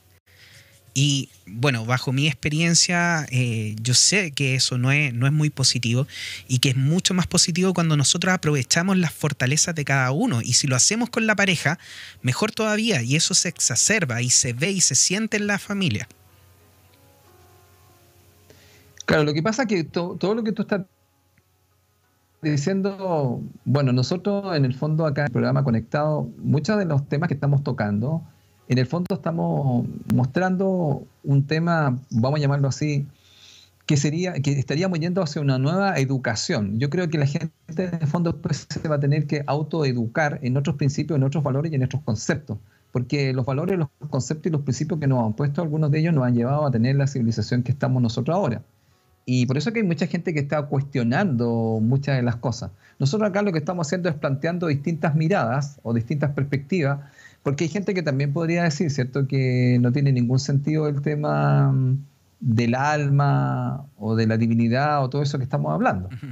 Es solamente, es solamente, digamos, eh, se escuchó lo que dije, ¿cierto? Porque yo quedé, ya, que ya tú me vas diciendo. Lo que pasa que, que hay mucha gente que podría cuestionar todo esto. Eh, yo, yo partí con la parte psicológica, que sería la parte más racional. Pero te fijaste que la segunda parte yo meto un concepto que mucha gente a veces podría, ¿no? Eh, un científico podría decir, ¿de dónde sacaste tú el alma? ¿Y dónde tú sacaste el tema de que existe una divinidad, una fuente creadora? Claro. Claro, alguien lo podría cuestionar. Por eso nosotros, ahora, ¿qué es lo que va a pasar? Que hay muchas cosas que nosotros vamos a tener que entrar a una situación que, que se viene hacia el planeta y que tiene que ver no tanto con creer para ver. Mm. O sea, perdón, ver para creer, sino que va a tener que ver con creer para ver. Entonces, ¿qué es lo que pasa? La gente quiere ver las cosas para poder creerlas, pero si hay cosas que tú no puedes ver, por eso que siempre me gusta el principito. Lo esencial es invisible a los ojos. Mm. Pero eso no es científico, pues. Claro. Bueno, y en este, y en este momento también que se ha exacerbado tanto la distancia del uno con el otro, yo creo que nos hemos dado cuenta de lo importante que es también mantener esta conexión con el otro. Y quizá efectivamente eso nos va a llevar un poco a identificar que este ego negativo no es el mejor y que muchas veces eh, estar en conexión con el otro es mucho más positivo para nosotros, no solamente desde el punto de vista de sentirnos mejor, sino que de tener esa necesidad de conexión con el otro. Claro, por eso que aquí, fíjate, la India o la perspectiva yógica, ella nos muestra justamente de que a ellos se les explica que hay aquí un elemento muy importante que está metido, que es la mente. Entonces, la mente obviamente tiene pensamiento y entonces estos pensamientos tienen creencias que hemos conversado anteriormente sobre esto. Entonces, esas creencias son las que con las que yo voy construyendo mi realidad, ¿cierto? Y mi, también mi percepción. Entonces, aquí hay una cosa muy importante, ¿ah? que sería si la persona cree que de alguna u otra forma él es un alma o es un ser espiritual viviendo una experiencia humana. Mm te das cuenta que si eso no parte como un, no sé cómo llamarlo, no sé si como un axioma, eh, la gente va a decir, no, pues yo no soy eso. Entonces, acá en esta perspectiva, que tiene que ver mucho con que no necesariamente, ¿te acuerdas que hablaban hasta un tiempo, había una película que se llamaba 21 gramos, que hablaban de probar cuánto pesaba el alma? ¿Te acuerdas que empezaron a medir cuando la gente fallecía, ¿cuánto pesaba? ¿Te recuerdas? Entonces sacaron que supuestamente eran 21 gramos que pesaba el alma. Claro, que eran 21 gramos lo que. Sí, 21 gramos lo que la persona perdía una vez que, eh, mientras estaba vivo, cuando moría, perdía exactamente 21 gramos y efectivamente eso era lo que decían que era el alma saliendo del cuerpo. Claro, ¿te acuerdas? Entonces, eso ellos trataban de, de, medir algo, eso. Entonces, ¿qué es lo que pasa? Que aquí en esta, en esta, en esta mirada, en esta mirada, la mirada es justamente con respecto a, la situación de que, de que nosotros somos un alma teniendo una experiencia humana. Nosotros, eso hace una diferencia, ¿sabes por qué? Porque bajo ese, ese concepto yo coexisto o estoy en comunicación con mi alma ahora. Pero a veces la personalidad o los pensamientos están mucho no conectados con eso. Claro. Y ellos te dicen que cuando tú estás con la mente y estás con, el ego, ¿desde dónde te conecta? Entonces yo, mira, ¿qué es lo que te dirían ellos? ¿Tú te conectas con el ego positivo o te conectas con el ego negativo? En el mm. caso de lo que tú me estás planteando, Juan Pablo, tú dirías, no, yo quiero conectarme más con el ego positivo. ¿Y cuál es el ego positivo? Lo que tú dijiste, el compartir, el trabajar desde la humildad, el poder trabajar en grupo, el valorar a otros, el cooperar, el aceptar. Mm. Ya, la pregunta uno, cuando uno está compartiendo, conviviendo, como tú, ya que tú lo planteaste y ahora se va a ver mucho, eso es la convivencia. Yo estoy en la aceptación del otro, yo estoy, en, digamos, de alguna otra forma en el compartir, porque mm. ya vimos lo que era el egocentrismo. Yo soy el que tengo la razón, lo más importante, mis opiniones son válidas, entonces yo podría entrar a imponer cosas. Por ejemplo, hay muchas cosas que ahora tienen que ver con este, no solamente mirando desde el punto de vista personal, porque uno podría estar pensando que a nosotros se nos, se nos ha impuesto cosas y que a lo mejor la gente ahora va a poder sentir que cuando quieran liberarse se les va a imponer, pero de una forma mucho más abierta. Mm, de todas maneras. Y ahora yo creo que la gente, no sé, bueno, ahora con todo lo que está pasando a nivel social, uno podría decir, se les quiere imponer algo, porque la gente pide otra cosa. Claro, claro. Pero yo tengo, yo, yo tengo la razón, tú vayas a hacer lo que yo te digo. Ya, ahí estoy usando mucho el tema del ego, pero desde una parte más de imponer. Porque tú hablaste en el, en el fondo que, mm, que, hay una comparación. Bueno, mira, nosotros cuando hablé del ego negativo es competir, compararse y querer controlarlo todo. Mira, observa tú ahora, podríamos decir, nos quieren controlar y nos quieren comparar. ¿Cuál sería la comparación? Nos podrían decir, mira, yo soy superior a ti, yo tengo más conocimiento que tú y yo sé lo que tú tenés que hacer. Claro. O lo que está pasando. ¿Y por qué? Porque yo sé porque yo soy, yo, yo sé más, yo, yo, tengo un doctorado en Harvard, yo tengo esto, y te, te pueden tirar hasta el conocimiento encima. Claro, que en este caso lo que está pasando, creo yo, no es, no es que te digan así cuánto, cuánto usted sabe, sino más bien en este momento no están clasificando cuánto usted gana. Ahí están las clases sociales en estos momentos. Todo lo que están luchando de repente los parlamentarios con la clase media, la clase baja y la clase alta, y al final todo nos están clasificando en este caso por cuánto estamos ganando, pero cuánto tú ganas según la sociedad también tiene que ver mucho con cuánto tú sabes. Exacto, lo que yo te iba a decir, que ellos serían los que tienen la verdad, porque ahí estaría el conocimiento. O sea, cuando yo te estoy diciendo cuánto yo sé, es que yo sé lo que a ti te conviene, pues Juan Pablo. Porque yo sé más que tú, porque por eso soy, soy diputado o soy, no sé, porque por eso llegué ahí. Entonces se supone que en esos grupos, porque mira, el poder, bueno, ahí lo vamos a meter un gran tema aquí, porque la situación estaría de que supuestamente los gobernantes tendrían que tener sabiduría. Pero es que eso es efectivamente lo que nosotros como personas, como ciudadanos quizá, eh, o personas o almas viviendo en esta experiencia, quizás deberíamos efectivamente buscar de quienes nos representen, por la sabiduría y no la mejor sonrisa o no la persona que no, que no haga las mejores promesas, porque Mire, si el día de mañana apareciera una ley donde dijera, mire, vamos a poner una ley donde todos los políticos lo que ofrezcan lo tienen que sí o sí cumplir o si no se van a la cárcel, yo les creo que cualquier político que salga y me diga que va a hacer algo muy bueno, voy a votar por él. Pero mientras no pase eso, no podemos seguir creyendo lamentablemente en esas promesas y hay que creer más en la persona, o sea, conectarnos con esa persona, porque al final lo que, lo que cuenta, lo que estamos viendo que cuenta, es la persona interna y no lo que muestra hacia afuera, no su ego negativo. Porque el ego negativo en este caso podría, según lo que estoy entendiendo Felipe, podría llegar a manipular a la gente para conseguir sus propios objetivos. Disculpa, quiere, quiere dominar. Dominar.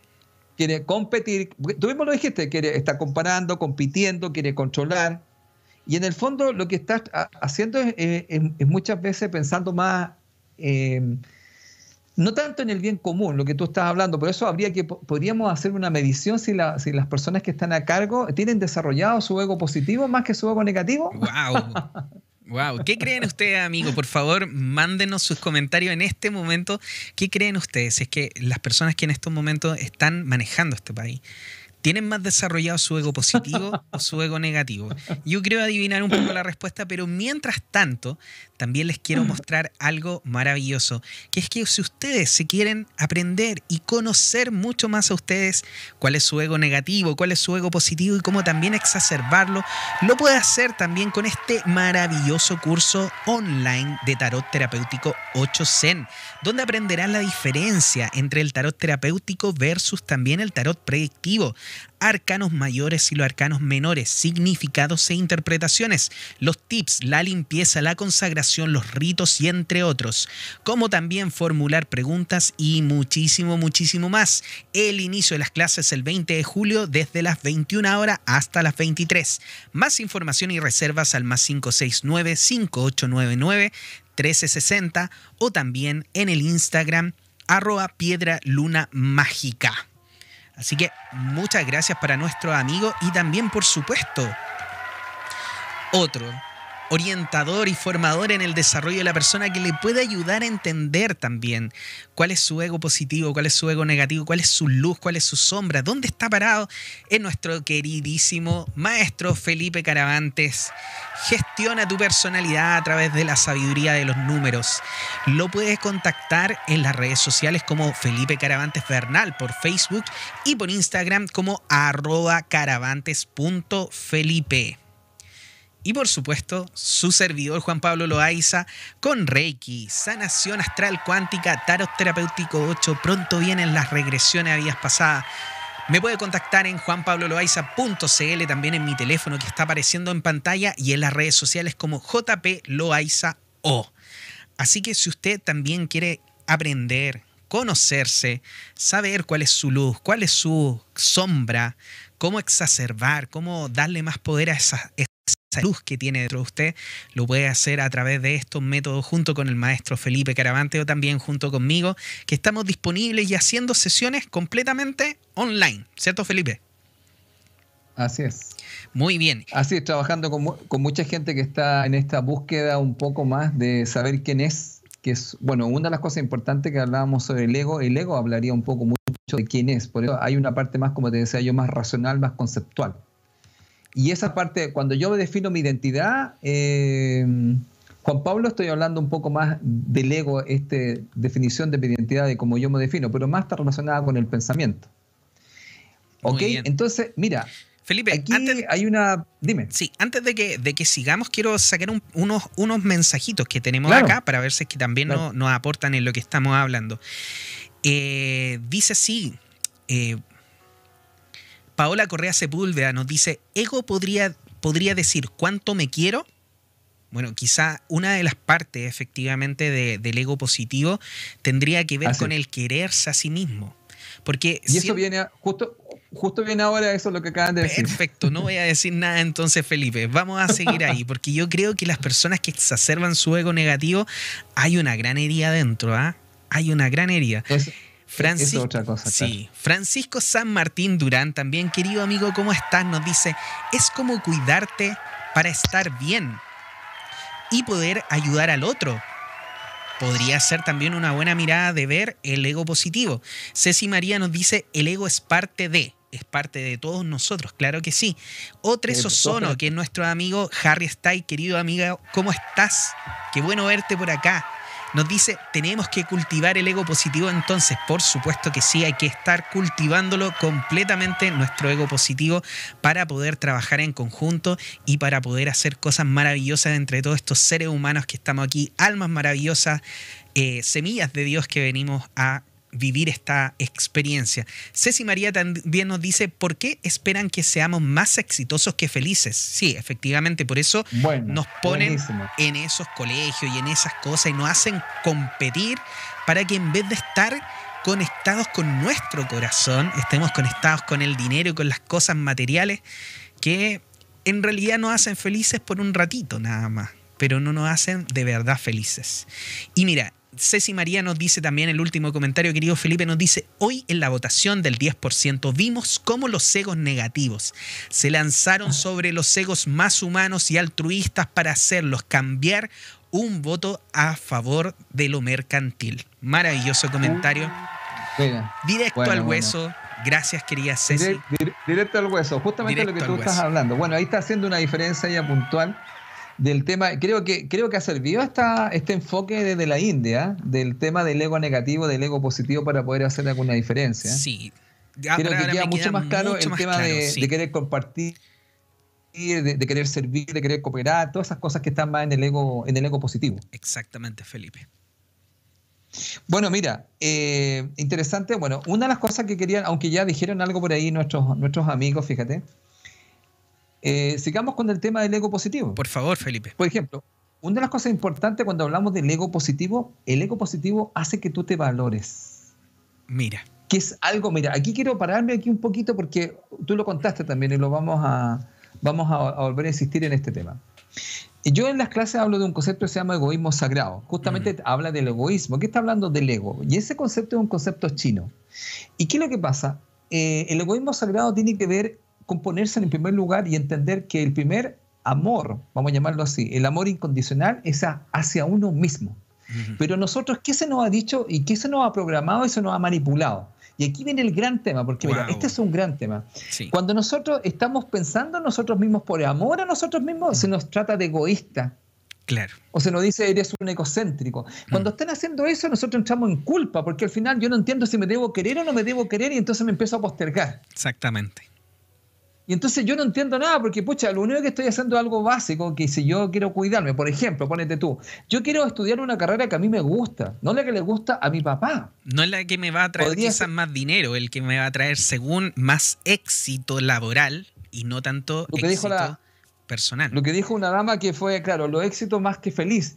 Bueno, Exactamente. aquí em, empieza una situación que va desde pequeñito, porque también a los papás se los ha condicionado, digamos, eh, y, se lo ha programado en ese concepto. O sea, que es malo que tú hagas eso. Tanto que así, bueno, de repente como que uno a darle vuelta a esto, ¿ah? porque uno podría empezar a, pensar, oye, eh, amigo, eh, ¿quién, ¿a quién le interesaría pues si lo ponemos así como una pequeña, dándole la vuelta, ¿a quién le interesaría en el fondo que nosotros eh, viéramos el, A ver, a ver, ya, me voy a meter.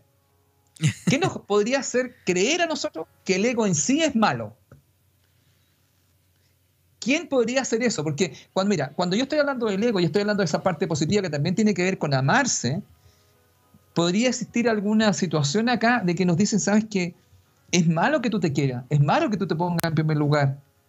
Entonces, cuando hacen eso, podríamos decir que en el fondo quieren hacer algo con nosotros. Una de las cosas que ya te acabo de decir es que entremos en culpa. Y en culpa es una emoción, vamos a llamarlo así, que nos contrae en vez que nos expande. Y entonces cuando entramos en eso y yo entro en culpa, fíjate Juan Pablo, es más fácil que yo pueda ser manipulado. Sí, definitivamente. Piensa en eso nomás. Mira, también los niños que a veces te pueden manipular, te hacen que tú te sientas culpable y te manipularon. Claro, de todas maneras. Niños pueden ser muy manipuladores. Podemos, podemos, cuando, cuando éramos niños. Entonces, bueno, ahora lo, que estoy mostrando un poco que aquí, aquí hay una situación de que, a ver, tener ojo con eso. ¿ah? Por ejemplo, mira, ahora viene, viene una segunda parte del ego positivo, Juan Pablo. Y para todos los que nos escuchan, miren, el ego positivo, amigo, también hace que tú creas en ti mismo, pero sin ser un egocentrista, que ahí está el tema. Porque en el fondo te quieren meter en la cabeza que cuando tú crees en ti mismo, tú eres egocentrista. Entonces ahí te vuelven como manipular. Mm. ¿Dónde, ¿Dónde, está el límite? Es como, no te quieras tanto, Juan Pablo, ¿ah? o, a, nuestro amigo, no se quieran tanto. No, porque tú eres un egocentrista. Pero yo creo en mí, creo en mis proyectos, quiero llevar a cabo mis proyectos. Claro.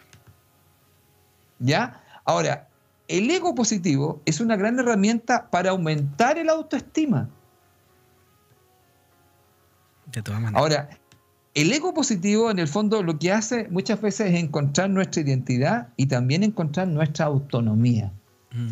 Si el tema está cuando nosotros estamos pasando a una exageración y del ego inflado, que estábamos conversando, ¿se acuerda? Este, e, este, este ego que hablamos al principio, o este ego negativo que siempre quiere imponer su punto de vista y que quiere tener siempre la razón y que se siente superior a todos los demás y que le da lo mismo lo que pasa y pasa por arriba de todos los demás, no le interesa el bien común. A él lo que le interesa es solamente, en el fondo, salirse con la suya, que es una típica cosa de una persona egocentrista. Claro que sí.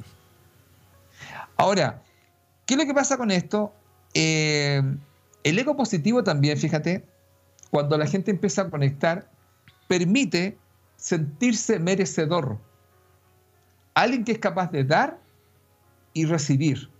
Que también a veces se producen algunas situaciones acá con respecto a, que en el fondo como que no es tan bueno para nosotros sentirnos merecedores. Hay mucha gente que no se siente merecedora del amor, de un buen trabajo, de, un, de una buena vida. Entonces, ¿Cuál es la idea básica acá? Porque uno dice, bueno, ¿y qué es lo que explica la India? ¿Cómo te puedes vincular con este ego positivo? Entonces, lo primero se llamaría, vamos a llamarlo así, la autoconciencia. ¿Y qué es lo que es la autoconciencia en el fondo? Estar más consciente de lo que tú piensas, de lo que tú dices y de las acciones que tú tomas. Eso sería lo primero para ir conectando. Y tú, mismo lo dijiste, pues, Pablo. Cuando esto que dejé como definición del ego, del ego positivo, cuando yo esté pensando, cuando yo esté diciendo y cuando esté haciendo, la pregunta es, ¿lo estoy haciendo solamente para, a ver, conseguir lo que yo quiero? Claro. ¿Me creo superior a los demás? Mm. ¿Te das cuenta? ¿Quiero controlar a todas las personas? Mm para que hagan lo que yo quiero. Entonces de ahí cuando yo empiezo con lo que se llama autoconciencia, yo empiezo a tomar otras decisiones. ¿Y cuáles son las otras decisiones? Entrar más, a conectarme más con este ego, con este ego positivo. Pero fíjate que uno de los temas tremendamente importantes, fíjate, tiene que ver con, vamos a decirlo así, que a nosotros como que se nos ha manipulado en el fondo desde muchas instituciones, voy a decirlo así, donde te meten la idea que tú eres un ególatra, ¿Eres un egoísta o eres un egocéntrico? ¿Y sabes cuál es el tema? Que eso que ellos definen, en el fondo es cuando uno se está aceptando a sí mismo de manera honesta y genuina, y también que es, soy consciente de mis talentos y de mi valía personal. Mm. Pero eso a veces te lo catalogan y te dicen tú eres un egocentrista. Mm. Y entonces uno entra en una confusión y no tiene idea y dice, oye, a lo mejor realmente estoy siendo muy egocentrista. Y en el fondo me estoy queriendo, me estoy amando y estoy llevando a cabo lo que yo quiero hacer. Por eso es que es tan importante este tema de que la gente tenga claro que qué es lo que es el, digamos, qué es lo que es el egocentrismo. Y entonces muchas veces cuando yo hablo del egoísmo sagrado, siempre le digo a la gente, cuando usted vaya a tomar una decisión, usted va a tomar esa decisión Piense usted realmente. ¿Usted en este momento usted se está amando? Cuando tome esa decisión, o está amando más al otro. Claro. Porque desde ahí parte la situación. Cuando yo tomo una decisión, es importante saber que la hago por, por amor a mí. Y cuando toma decisión por amor a mí, va a ser la mejor decisión para el otro. ¿Sabe por qué? Porque eso usted se está moviendo desde el amor. Ahora, no estoy hablando desde el egocentrismo, de un amor. Ahí está el tema, porque volvemos, no, pero no. Yo creo que mayormente una persona, vamos a llamarla entre comillas normal, y quizás todas nuestras personas que nosotros nos escuchen y nos ven en el programa, tienen, digamos, de alguna otra forma, una cierta, vamos a llamarlo así, cordura y decir, mira, uno sabe más o menos, ¿cierto? Cuando uno está, está tomando de alguna otra forma una decisión que, que no le está haciendo bien a uno, que uno se está postergando, que uno se está desvalorizando. Entonces, la llamada aquí en el fondo es usar el egoísmo sagrado para conectar profundamente con el amor por sí mismo, por su valía personal y tener mucho cuidado de que a veces a nosotros nos catalogan como egocentristas o nos dicen que tenemos mucho ego y lo que hacen en el fondo es quitarnos esa conexión profunda con esta, con esta parte de nuestra alma, porque hay una cosa muy importante en la, en la mirada de la India. Nosotros tenemos un plan, y ese plan viene dado por el alma. Lo hemos conversado varias veces acá. Bueno, esto puede ser una creencia, solamente estamos mostrando un punto de vista, nada más. Y en esa creencia usted trae un plan. Entonces ese plan muchas veces tu alma va a conversar contigo y va a conversar con tu mente y te va a decir, mira Juan Pablo, mira esto, está pasando esto, ¿por qué estás tomando estas decisiones? Tú tienes que tomar esta otra, pero no, porque si hago esto le voy a hacer daño a esto, lo otro, y te empiezas a postergar. Entonces tú no estás escuchando a tu alma mm. y no estás siendo, digamos, ahí tú no te estás conectando, porque la primera cosa del ego, del ego positivo habla de conexión con la divinidad. La conexión con la divinidad sería escuchar mucho a tu alma o a tu corazón. Felipe, y Cuando tú sabes muchas veces... Por favor, continúa el punto. No, cuando tú sabes que muchas veces tú estás sintiendo que eso no deberías haberlo hecho, que te estás haciendo un daño. ¿Y por qué lo hace? Porque te posterga o porque van a decir algo de ti o te, o te vayas a sentir culpable porque en el fondo ya me voy a postergar yo, yo me voy a sacrificar, lo voy a pasar mal. Claro. Entonces no te estás amando. Por eso es tan importante este tema del egoísmo sagrado o en el fondo de este ego positivo que te habla en el fondo que debes escucharte, debes amarte y, el primer amor eres tú. Mm. Por eso que el ego también está conectado, el ego, el ego positivo está muy conectado con el autoestima. Y el autoestima tiene que ver mucho así en nivel general, como concepción, con el amor por sí mismo. Luego, la próxima vez que tome una decisión, diga, esta decisión la estoy tomando por amor a mí, mm. o en contra mía o a favor mía. Claro. Juan Pablo, dígame. Bueno, Porque queda otro punto, pero estamos ahí dejando un... Mira, una, una, de las cosas que me ha tocado ver mucho como, como terapeuta también, en, en, varias de las sesiones que he hecho, es cuando muchas personas que, que tratan de ser buenas, tratan de entregar, tratan de ayudar a las demás personas, pero generalmente dejándose de lado. Cuando nosotros hablamos esto del ego positivo y el ego negativo, muchas veces también podemos tener exacerbada esta parte donde nosotros tratamos de hacerle bien al resto. Y las personas muchas veces se creen que son personas, eh, que son buenas personas por hacer esto. Y efectivamente son personas que ayudan, que, que te dan una mano, son personas que incluso son capaces, no sé, de pasarte su propia casa por tratar de ayudarte. Pero hay que tener un punto súper claro con esto. Y esto se los digo muy en serio.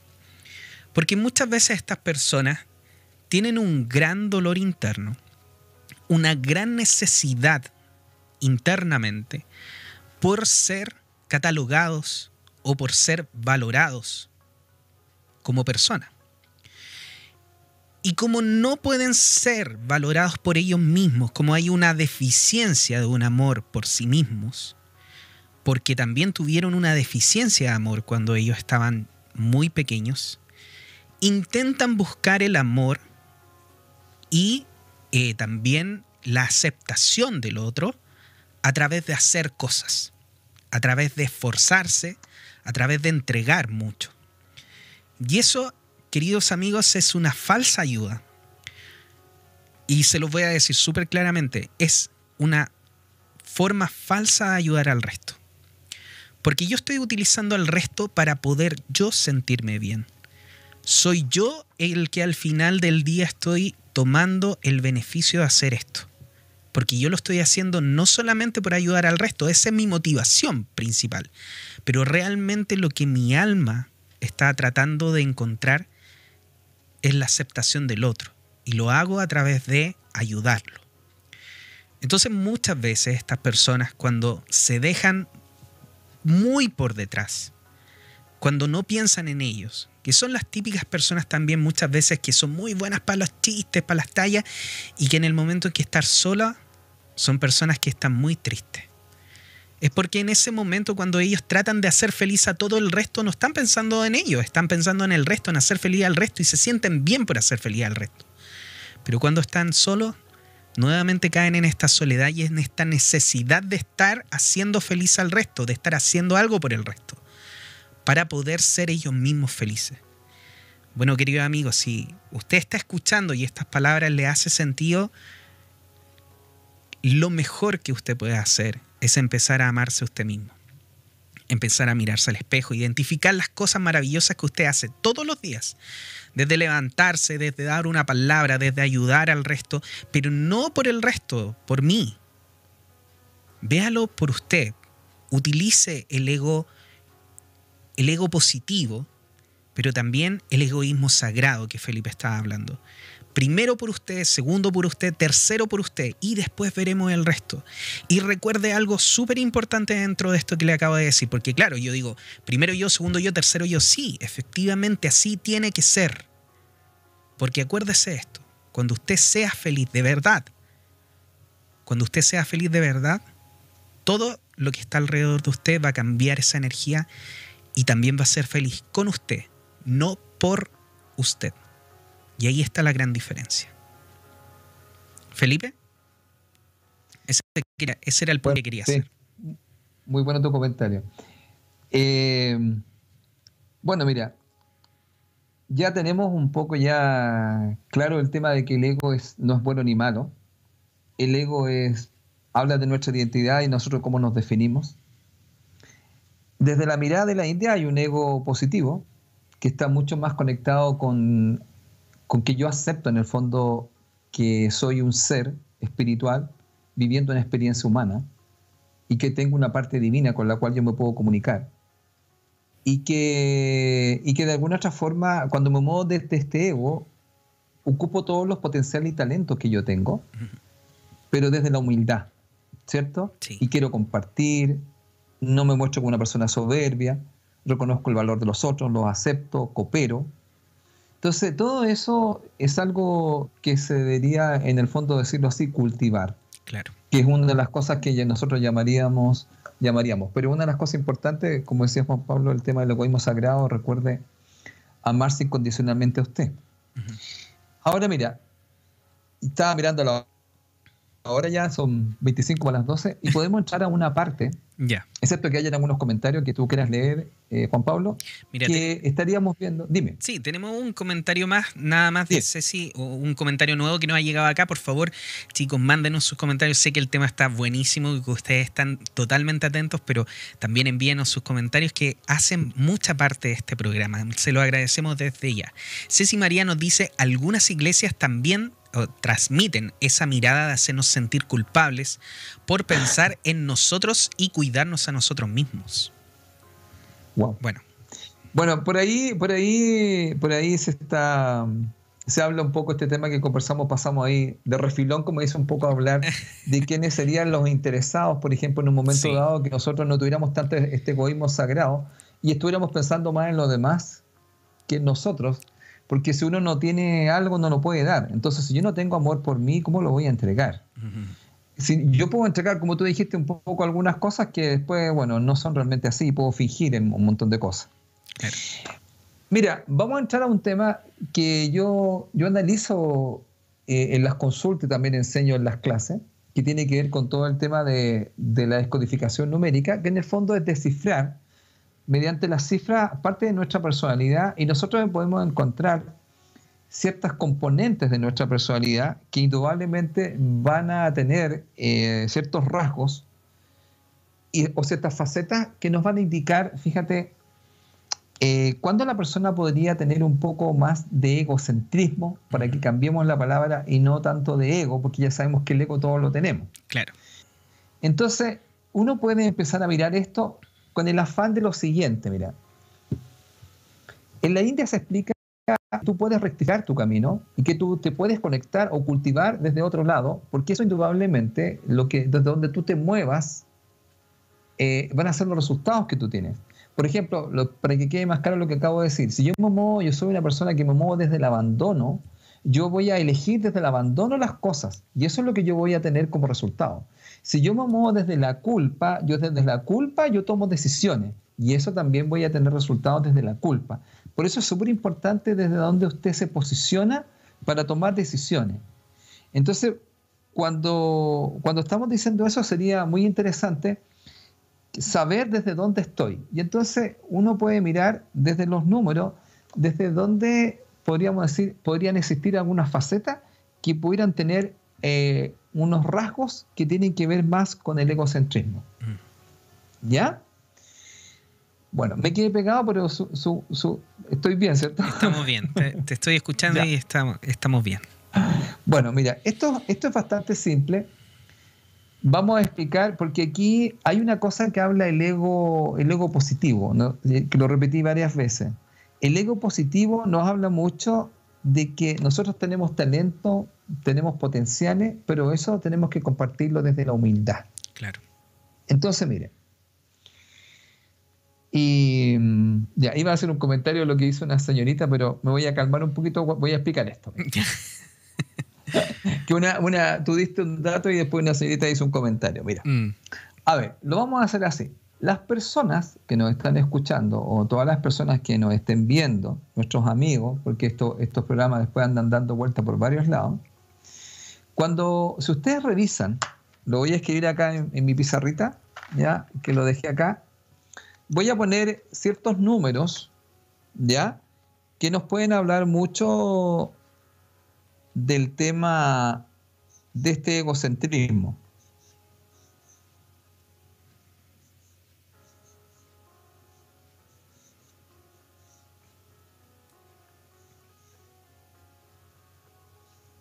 Vamos a ver si se ve bien en la pizarra, Juan Pablo.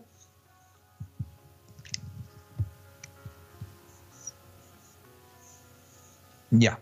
Aquí está, miren. Voy a mostrar unos números que están acá. Son unas cifras. Usted ve el 1, el 10, el 19, el 28 y el número 11. ¿Ya? Esto es para todos los amigos que nos escuchan y que nos ven en el programa Conectados. ¿Ya? Ok. Ahí está la pizarra haciendo su, su función. Aparición, su aparición. Su aparición, que ella estaba, me dijo que la, él haya estado dejando un poco de lado, así que me pidió que podíamos entrar. Que ella también dice, oye, también tengo mi ego y quiero que de alguna forma me mostréis porque no estoy sintiendo desplazada. Claro.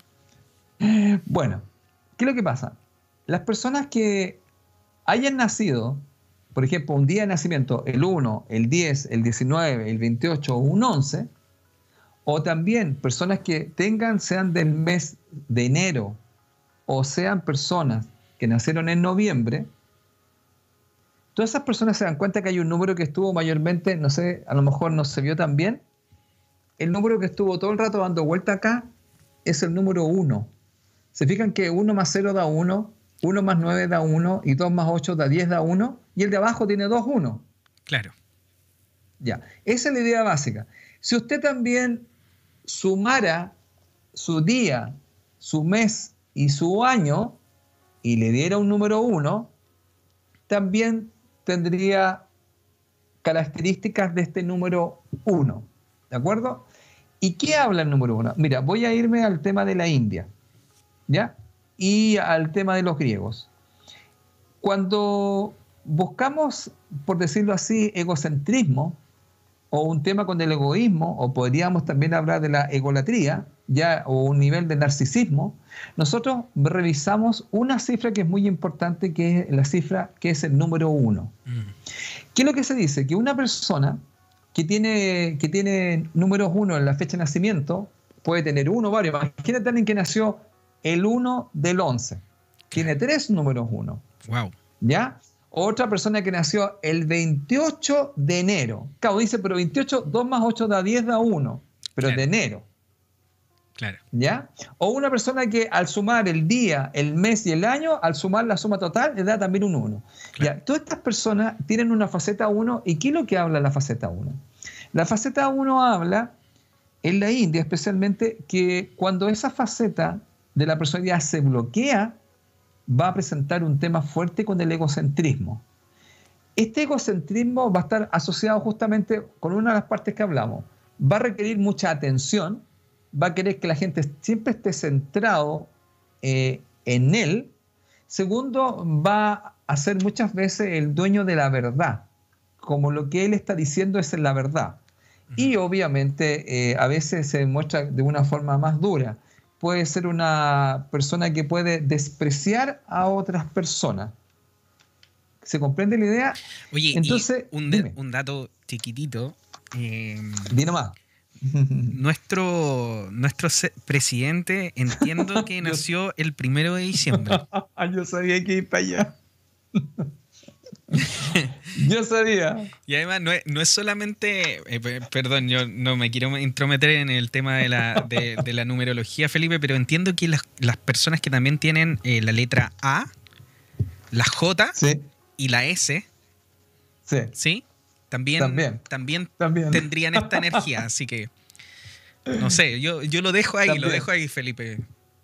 Claro, lo que pasa es que cuando la dama, una dama que te dijo que la Piñera Piñera. Claro. Claro, yo sé que el presidente obviamente nació el día 1. ah, tú sabías eso, Felipe. Sí, sí, yo lo sé, porque lo que pasa es que, que eh, a veces me han pedido que haga análisis de personas y, y, también yo he hecho análisis mostrando ciertos rasgos. No estamos diciendo que él tenga esto, pero podría mostrar una tendencia mm. o, una, o una probabilidad que tenga un comportamiento así. Entonces, mira, ¿qué es lo que pasa? Que el tema sucede que cuando la persona tiene esta faceta, uno podría identificar si esta persona muchas veces se comporta como una persona también egocentrista, también siendo, ¿sabes cómo? Queriendo imponer o queriendo mandar a otros, porque los números uno tienen que muchos, yo le llamo los mandarines, ¿ah? los que andan mm. mandando a los demás y tienen un tema con dominar y mandar a otros. Esto también indudablemente se ve en mujeres. Claro. Entonces quieren mandar y dominar a otros. Pero el número uno, lo que más se asocia, fíjate, es un tema que tiene que ver con el tema del egocentrismo. Y entonces, fíjate, la India tan sabia siempre, fíjate, nos da una, nos da, ¿cómo se podría decir? Un remedio espiritual para el número uno, que en general se vio, ¿ya? ¿Y cuál sería, fíjate eso? Se les da a, las personas que tengan e, este número en su fecha de nacimiento y que estén mostrando algunos rasgos, características de lo que hablamos, del egocentrismo, ¿cierto? Al principio, Juan Pablo, o podríamos llamarlo desde la parte de la India el ego negativo, se les recomendaría justamente trabajar y cultivar lo que alguna gente diría una virtud. ¿Y sabes cuál es? ¿Cuál es? La humildad. La humildad. Qué importante. Y para que esto quede súper claro, fíjate, dime. Sí, es que de, hecho, de hecho tenemos, tenemos aquí un, comentario. A ver, dime. De una, de una persona, una, una, una persona que nos está mirando, que nos dice, Natalia López nos dice, mi hija nació el 11 del 10 del 2014, lo cual, si lo sumamos todo, da un número 10, Felipe.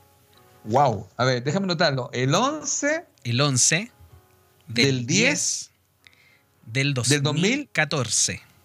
Claro, si usted lo suma, claro, tiene 3, 4, 5, 7, perfecto. Mira, ella no puede tener más uno. tiene 2, 1 cuando nació, tiene 10 que también da un 1, y si usted suma día, mes y año, le da un 1. Oye, lo podríamos poner para que la gente lo viera, ¿no? Ahí está en pantalla Felipe, apareciendo en este momento en pantalla. Ah, tú hiciste el cálculo ya. Ah, perfecto, sí, Juan ella, ella nos mandó el cálculo completo acá. 10, 10 11, 2014. Oye, genial. Ahora. Muchas gracias, Natalia. Muchas gracias. Una, una, una, pregunta, mira, vamos a, antes de, de, de, ver el tema de la humildad. Por si acaso, esa niña que está ahí, 11 del 10 del 2014, también un aspecto muy positivo de la faceta 1, porque puede quedar solamente la idea de, un egocentrista, ¿no, Juan Pablo? Claro. Esa persona tiene una gran capacidad de liderazgo, una gran capacidad de crear, de inventar y de ser una persona que puede también ayudar a otros a ser líderes. Como dirían por ahí, un personaje, una emprendedora, una empresaria. para que quede también que hay indudablemente un rasgo muy positivo ahí. ¿ya? Podríamos preguntarle a la señora, oye, si nos puede decir ¿Qué características tiene su hija? ¿Qué características tiene su hija? Mándenos ahí un, pequeño comentario, quería Natalia López. De hecho, mira, yo te iba a hacer un comentario efectivamente por eso, porque nosotros lo que estamos hablando de, este, de esta posibilidad que tienen los número uno es sería que el número ellos lo estuvieran como en la sombra, como que no lo estuvieran usando de la mejor forma posible, porque el número uno es un gran número. Todos los números, de hecho, tienen una gran energía muy buena, muy positiva, si tú lo sabes utilizar, si lo sabes aprovechar de buena forma. Para eso te puede ayudar Felipe Caravante para saber cuáles son tus números y también saber cómo poder aprovecharlo. Y de hecho, en mi caso, yo tengo a mi hijo, mi hijo Andrés, que ya empieza con una A. Él nació el primero, el primero del 10 Mira, también. Del 2015, lo cual al ah, final también le da otro 10. de hecho, perfecto. De hecho, el Andy, mi hijo, eh, tiene, creo que en su árbol, que ya lo conocemos el árbol de él, él tiene creo como 4-1.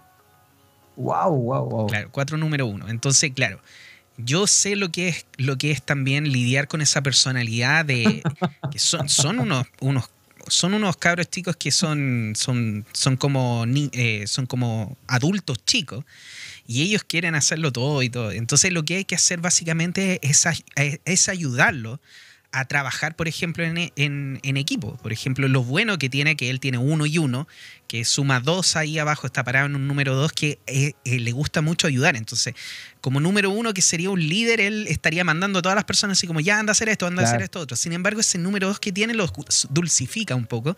Y al yo conocer esa energía, yo le digo, Andy, ¿tú me ayudarías a hacer esto? Y él corre, porque le encanta ayudar pero es porque yo ya conozco esa energía gracias a lo que Felipe nos ha dicho también eh, y gracias a la numerología que mi, señora Pamela eh, estudió, nosotros conocemos un poco esa energía. Entonces, los número uno son personas maravillosas que te pueden ayudar un montón y que tienen una forma de ver la vida totalmente diferente. Pero siempre y cuando los, los, creamos, o sea, le, demos la enseñanza eh, positivas de ese número. Eso es bueno porque sabes tú que de repente podemos estigmatizar al uno con el tema solamente de, que es un egocentrista y la gente puede, lo puede mirar así. Ahora, indudablemente, dentro de su oscuridad, él puede experimentar esa oscuridad que tiene que ver con el egocentrismo, pero encauzándonos bien su energía. Ahora también acuérdate en el programa que hicimos Mi Luz y Mi Oscuridad, es súper importante tener claro que uno puede vivir muchas veces ese tipo de situaciones y es algo que él viene a experimentar, porque como explica la India, nosotros también, eh, y también lo podemos dejar claro acá, Juan Pablo, es que mi ego negativo también es necesario para vivir ciertas experiencias. Exactamente. La idea básica, como explicamos en el otro programa, no es estar siempre en la luz, sino que la idea básica es tener claro de que nosotros eh, somos una combinación de luz y oscuridad y la idea es encontrar el equilibrio. Oye, ¿alguien nos mandó ahí un sí, mensaje? Mira, Natalia, Natalia López nos manda este mensaje acerca de su, de su hijo. Dice, ya tiene un emprendimiento Quiere colocar una tienda de collares. Excelente líder, dice. Tiene cinco años y a todos les busca una virtud. Nunca pierde, siempre tiene la razón. Bueno, ese es mucho un número uno. Lo que estábamos hablando. Lo que pasa es que el número uno, ¿te acuerdas? Siempre que tiene la razón, se llama Jalisco nunca pierde. Jalisco nunca pierde. empata, empata, pero no pierde. Empata, pero no pierde. Mira. Mira, oye, excelente comentario. Muchísimas gracias, querida, por habernos mandado ese comentario. Yo te entiendo perfectamente porque mi hijo también es igual. Él dice, el hermano tiene muchas ideas, porque el hermano es de muchas ideas, y él dice, yo voy a ser el jefe en la empresa de mi hermano. Entonces siempre están ahí. Oye, también tenemos otro pues, mensajito más. Otro mensaje estaba bueno. sí, dice, yo soy del día 28, mi mamá nació el 11 del 11 y ella siempre me mm. enseñó la humildad. Según lo que se habla, he trabajado la humildad, pero reconozco en mí la terquedad también. ¿Quién es esa persona que nos Paola Correa. Muchísimas gracias, querida Paola, a través de Facebook que nos manda este mensaje. Gracias, gracias a todos por compartir. Oye, Paola, Paola Correa, igual en todo caso, eh, un número uno tiene que tener un tema de terquedad un poco, ¿ah? porque para poder conseguir algunas cosas, porque los números uno son pioneros. Por lo tanto, estos líderes muchas veces van a tener que ser un poco tercos. Oye, yo quería hacer un comentario justamente de lo que ella acaba de mencionar ahí. Sí. El tema de la humildad. ¿Y sabes por qué, Juan Pablo, quisiera eh, aclarar en, el programa qué es lo que es la humildad, como yo, yo la enseño y se las defino eh, a los estudiantes en la clase, porque a veces se puede malentender la humildad. Sí. Y yo la defino con tres puntos que me gustaría mencionarlo. Qué bueno que lo vas a decir, Felipe. Nosotros una vez tuvimos una, una, una conversación acerca de eso y yo te decía que efectivamente, o sea, la sociedad nos enseña algo acerca de la humildad que no es como tú lo enseñas, así que qué bueno que lo vamos a mencionar. Entonces, claro, mencionémoslo acá porque la dama ahí justamente habló sobre el tema de la humildad. Entonces, mira, vamos a comentar. En la India, nosotros, em, cuando aparece esta, esta, esta faceta, que también en, la India se conoce como un cuerpo espiritual, que es el cuerpo número uno, que se llama el cuerpo del alma, el número uno nos habla de trabajar la humildad o cultivar la humildad. Pero aquí vamos a definir tres puntos para que a usted le quede súper claro y no haya unos malos entendidos que hay bastante a veces cuando yo me encuentro con los estudiantes. Vamos a explicar en tres puntos. Número uno, la humildad en el paso número uno tiene que ver con la capacidad de vernos realmente como nosotros somos.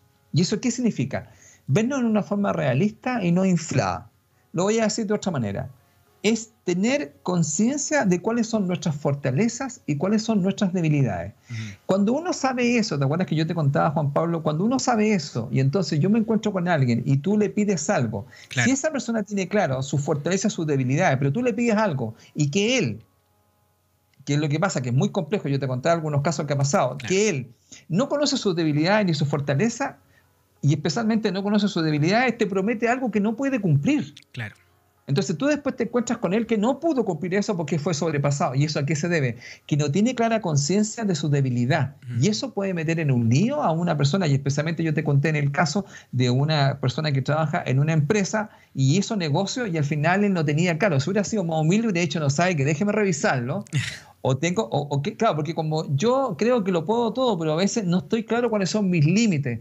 Los que tienen número uno dicen, no, si yo lo puedo hacer todo. Y cuando van a hacer, oye, se dan cuenta que eso no es tan así, pero el tema es que eso está encadenado con otras personas, entonces lo que el efecto que vaya a tener él le va a generar todo un efecto a todas las demás personas. Entonces lo primero es tener claro cuáles son mis fortalezas y especialmente cuáles son mis debilidades para no estar prometiendo lo que no puedo cumplir. Bueno, eso también le puede costar muy caro a usted, porque usted también puede pensar que puede pagar algo, pero no lo va a poder pagar, y entonces usted se va a meter en un tremendo lío. Y eso es conocer hasta dónde está el límite. La fortaleza, mucha gente también a veces pasa que no las tiene claro y ahí viene el tema, como hablamos, de que no tienen confianza en sí mismo y no creen que pueden hacer tal cosa, que sería el otro punto. Pero aquí mayormente es tener por lo menos claro fortaleza y debilidad. Pero vamos a una segunda parte que yo siempre te explicaba. Sí. Aquí aparece una parte también bien compleja de esto, es cuando la persona no, es, no tiene la capacidad de apreciar y valorar lo que yo llamo las fortalezas y las contribuciones de otras personas. Cuando la persona está mirando a alguien que está haciendo algo estupendo y que tiene una fortaleza y es una contribución, pero no la aprecia, no la valora. Entonces, no, dice eso, no, ¿qué está haciendo? No está haciendo nada, mira, era súper fácil. Y entonces, como te has fijado, bueno, en Chile un poco algo así, como, que le bajan el perfil, entonces no chaqueteros, como se dice. Claro, no logran justamente apreciar y valorar la contribución. Claro. Y eso también, eso para que usted vaya siguiendo todo lo que nos escuchan, es no tener humildad, porque mm. tú no logras apreciar cuando alguien hizo algo bien, ni la contribución que hizo. Entonces, ¿qué es lo que estamos haciendo en el fondo? El ley te dice, mira, mira si conoces tus límites y mira también si estás apreciando. Y viene este que es el más complejo para muchos de los que tienen número uno. Esa, vamos a llamarlo así, es tener una actitud receptiva y estar abierto a aprender de los demás. Mm. Y aquí es heavy porque alguien te dice, ¿qué me va a enseñar ese a mí? Yo explico en las clases que cualquier persona, te puede enseñar algo, cualquiera, oye, cualquiera. No es que tenga, porque a veces, muchas veces, número uno valora mucho el que tiene conocimiento y tiene los estudios, pero una persona que tiene, que tiene todos esos certificados. claro, sin tanto conocimiento te puede dar una lección. Pero ¿qué es lo que hace esta persona que le falta la humildad? No cree que nadie le puede enseñar nada. entonces él no está abierto a aprender de los demás. Son los vasos llenos. Claro, eso, entonces si lo mira así es muy simple. El concepto de humildad tiene que ver que usted conozca bien cuáles son sus fortalezas y debilidades. Segundo, tener claro que pueda apreciar y valorar las contribuciones que hacen las otras personas y entender que siempre a usted le pueden enseñar siempre. Siempre y en cualquier eso sería, eso sería entonces los tres conceptos de la humildad para que todo el mundo le quede muy claro, por lo menos desde el punto de vista que yo lo enseño. Muchísimas gracias y qué bueno ese, esa definición porque de verdad la, la humildad como la, como la pintan es como casi como hacerte más pequeño, como no mostrarte, eh, es muy similar a cuando te dicen hacer como no, no te exacerbes, no pienses en grande, no creas que eres el mejor, no creas que puedes hacer todo. Es como que constantemente nos están mostrando que no podemos sacar nuestro real potencial. Y esto para mí fue muy liberador cuando tú me lo dijiste, Felipe, y espero también que a la gente le haya hecho mucho sentido. Queridos amigos, mándenos mensajes. Felipe, seguimos. Bueno, lo que estamos, lo que estamos diciendo en el fondo, porque ya estaríamos cerrando un poco, ¿cierto, sí, amigo? Estamos ya, son las 12. Estamos en la hora. A ver, em, el concepto básico un poco es que a nosotros se nos metió mucho en la cabeza, diríamos, se nos programó en esta sociedad, como dijo alguna dama por ahí, eh, que el ego era malo. Y especialmente este ego que podríamos decir que tiene que ver con una parte positiva, que tiene que ver con lo que tú acabas de plantear, Juan Pablo, que es creer en sí mismo y valorarse a sí mismo y amarse a sí mismo. Que en el fondo habla el concepto de lo que yo hablo del, egoísmo, del egoísmo sagrado. Claro. Una cosa también, también, también muy importante, ¿ah? que de alguna otra forma, yo siempre hablo del liderazgo. Por ejemplo, el número uno se llama el líder. Y entonces, para siempre que, hablamos del líder, lo primero, lo más importante es ser el líder de sí mismo. Y eso yo le llamo líder personal. Antes de ser un líder interpersonal, usted tiene que ser su propio líder. Pero también es tremendamente importante, para que usted sea su propio líder, lo primero que tiene que hacer es creer en usted mismo. Y eso tiene que ver justamente el creer en usted mismo, en creer en sus proyectos. Ahí están las fortalezas que usted tiene. Entonces, recuerde que de alguna otra forma, eh, a ver, si usted quiere, ya con esto termino. A ver, yo no estoy diciendo que usted tenga una sobredosis de ego.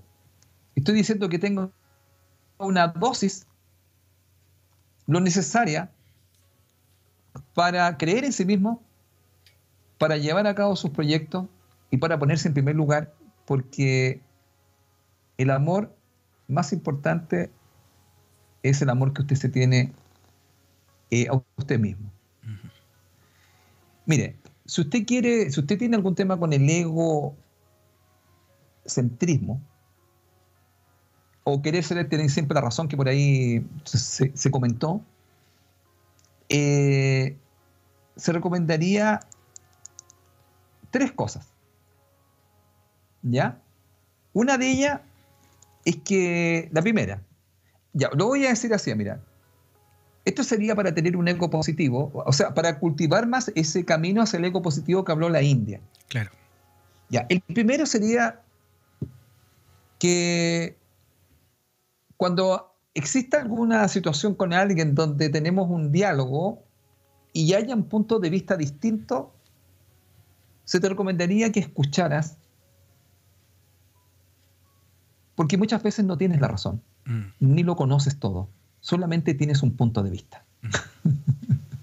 y eso, humildemente, uno dice, es cierto, porque a veces me dan, a mí mis estudiantes me dan unas visiones que yo muchas veces no las veo. Mm. Y yo siempre les cuento, siempre les digo a mis estudiantes, digamos, que los quiero mucho y que me han acompañado por muchos años, les digo, yo solamente tengo un punto de vista. Yo solamente puedo ver como Felipe Caravante. Entonces, a veces necesito otros puntos de vista, y no una vez, sino que varias veces. Y eso es súper importante porque a veces uno puede debatir y pelear mucho por su punto de vista. Y sabes qué hace eso? Te hace que te desgastes y a veces dejas de alguna otra forma, te pierdes algo muy interesante que te podrían haber dicho. Mm, de todas maneras. Ese es el primer punto. Así que ten mucho cuidado con tanto pelear y tanto debatir y que tienes la razón. Como, como se dice Felipe, por eso nosotros tenemos dos ojos, dos orejas y una sola boca. Sí. Hay que escuchar. Eso lo decía, si no me equivoco, lo decía Buda, ¿cierto? hay que escuchar dos veces, mirar dos veces y hablar solamente una. Claro.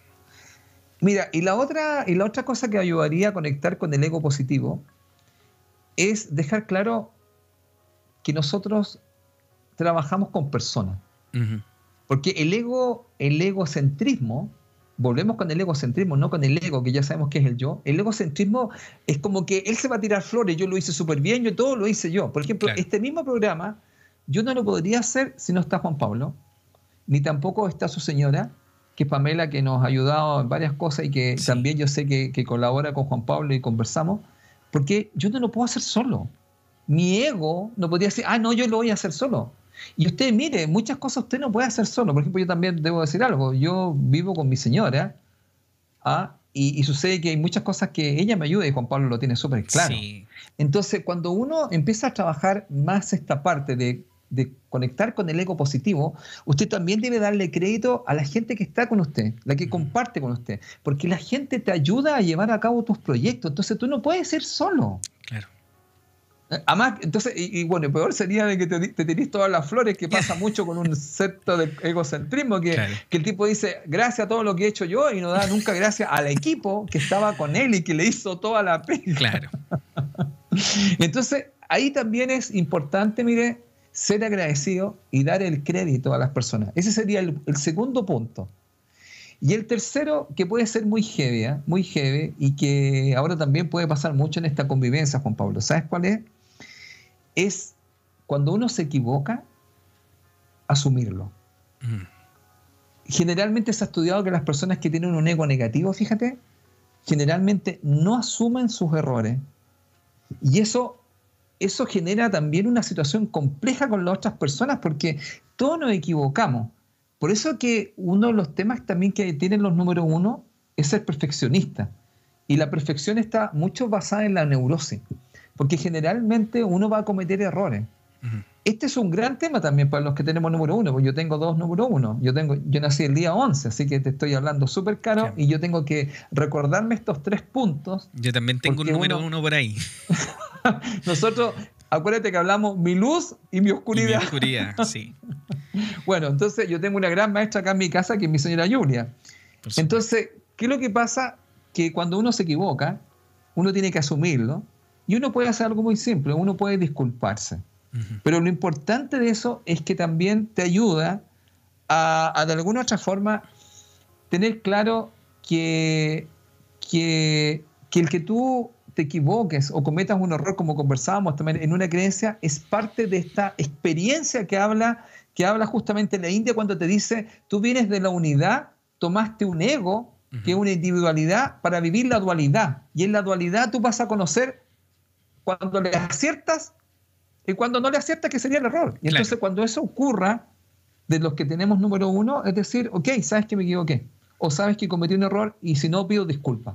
Porque eso lo podemos hacer todo. Ahora, eh, a lo que voy que con estos tres puntos, fíjate, se dice que, que mayormente uno podría manejar, o sea, o acercarse más a estar más más en el camino del ego positivo, pero yo siempre explico que yendo hacia la luz eh, y con mi parte oscura encuentro un equilibrio, porque ya sabemos que la idea básica ahí es ir hacia la luz, pero generalmente nosotros vamos a tener una mezcla entre luz y oscuridad. ¿Y cuál sería la idea mayormente? Que muchas veces nos va a pasar que vamos a querer siempre salir ganando, que sería el número uno, Segundo, no le damos al crédito a la gente y usted tiene que entender que trabaja con las personas y las personas lo ayudan, sino muchas veces no va a lograr grandes cosas. Y segundo, que cuando comete un error, lo asuma y pida las disculpas o diga, sabes que me equivoqué y eso es, es natural y normal que uno lo ocurra. Esos serían mis tres puntos para cerrar este tema, amigo, para conectar más con el ego positivo. Buenísimo, excelente. Muchísimas gracias Felipe por toda la información muy valiosa que nos entrega. Y sí, efectivamente eh, siento yo que conectarse con este ego positivo es parte también de lo que, de lo que es eh, conectarse con tu alma. Porque el conectarte con tu alma de, forma verdadera y no con todos estos programas que uno trae muchas veces, eh, también te hace actuar de una forma totalmente diferente, actuar de forma más humilde según lo que nosotros eh, dijimos y definimos hoy día. Eh, dar las gracias, aceptar que el otro nos puede enseñar y específicamente también creer en nosotros mismos. Eh, yo siento también que yo no podría estar haciendo nada de esto si no fuera por todos los que estamos en estos momentos, los que están en estos momentos en sus casas, quienes nos están escuchando, las personas que, que, hacen que este programa realmente valga la pena. Eh, valga el esfuerzo realizarlo.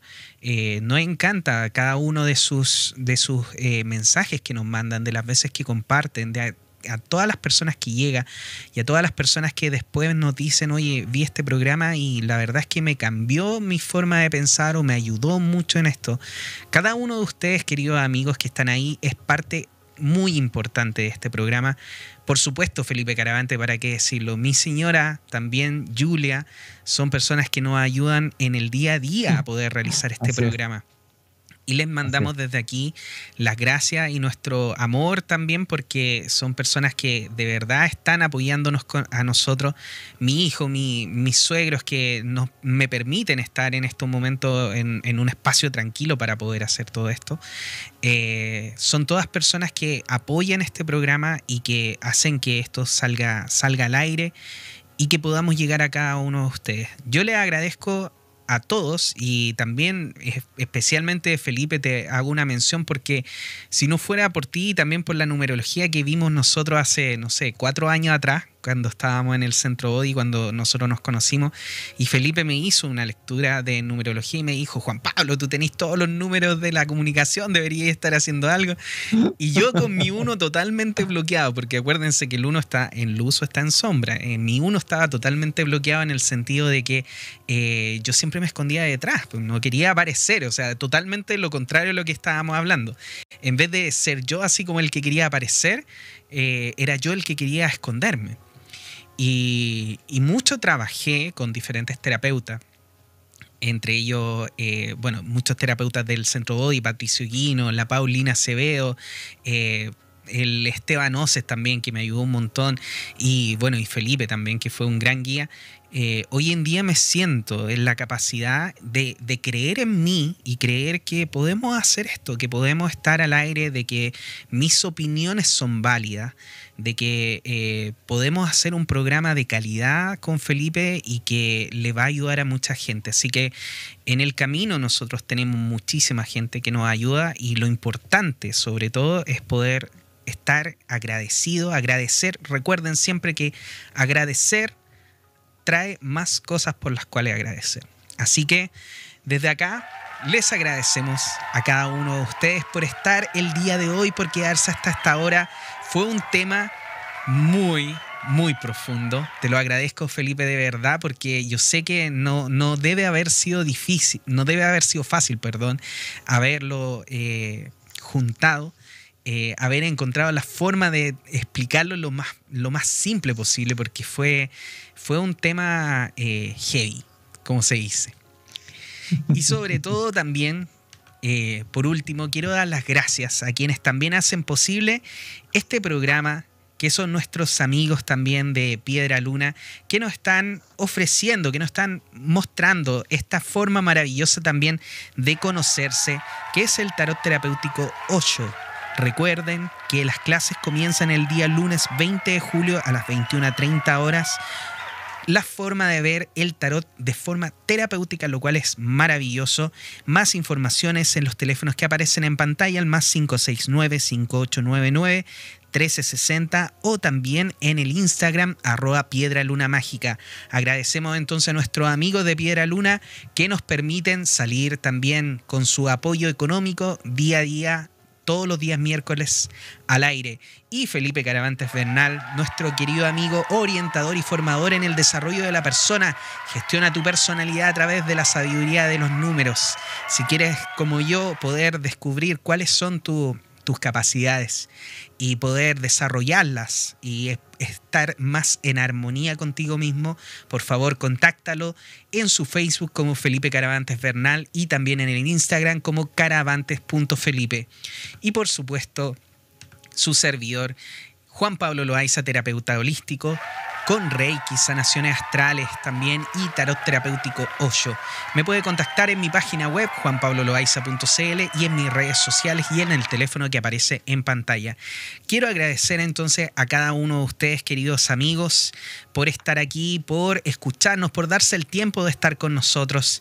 Eh, los últimos mensajitos que quiero ah, sacar aquí dice, eh, gracias por poner mi alma y mi mente en armonía cada vez que los escucho. Excelente el programa de hoy. Saludos JP y Felipe. Son grandiosos. Muchas gracias, querida Carolina Peña, que nos mandas este mensaje maravilloso que de verdad son pilas para nosotros. Así que gracias por ese maravilloso comentario. Daniela Splendor también nos dice, abundan mucho de esas personas que no asumen sus errores. Uf, y para peor culpan a otros. Últimos, nos dice, y un dedito para abajo. Muy bien, muchas gracias. Le vamos a mandar un cuec a esas personas. y por otro lado también, Carlos Olmazaba Molina nos dice, es un programa que se disfruta siempre. Muchísimas gracias, querido. Así que ya estamos llegando al final de este programa. Ahí están los últimos mensajitos. Un abrazo grande, profe Felipe desde Rancagua nos dice. Patricio Figueroa Yáñez también nos manda aplausos y, estrellitas por ahí. Daniela Splendor también nos manda aplausos. Muchas gracias, eh, Daniela Splendor, que nos dice gracias Radio Mística. Muchas gracias a ustedes, queridos amigos, por hacer también posible este programa. Eh, Paola Correa nos dice profundo el tema. Muchas gracias a todos ustedes que nos estuvieran escuchando, que nos permiten el acceso a, sus casas. Y recuerden que el próximo miércoles vamos a estar con ustedes nuevamente a partir de las 22 horas con otro programa más de Conectados, junto con mi querido amigo Felipe Caravante. Felipe, ¿quieres despedirte de las personas, de nuestros amigos que nos están escuchando? Sí, está, me había quedado meditando algo que siempre hemos hablado, nunca lo hablamos, pero siempre lo Siempre lo hablamos, pero nunca lo decimos.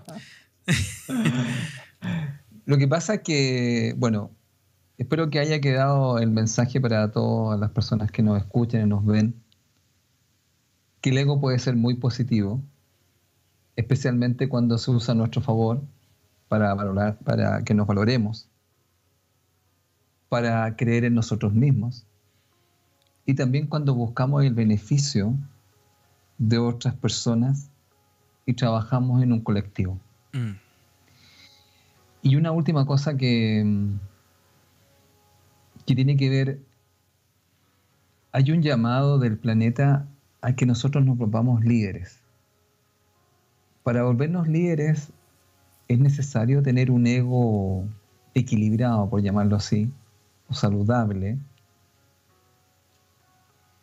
porque cuando ese ego no está así, o no está conectado también del ego positivo, por llamarlo así, nosotros nos podemos comportar como ovejas. Mm. Que es lo que hemos conversado varias veces con Juan Pablo. por eso te decía. Entonces hay, un, hay un llamado también a desde el ego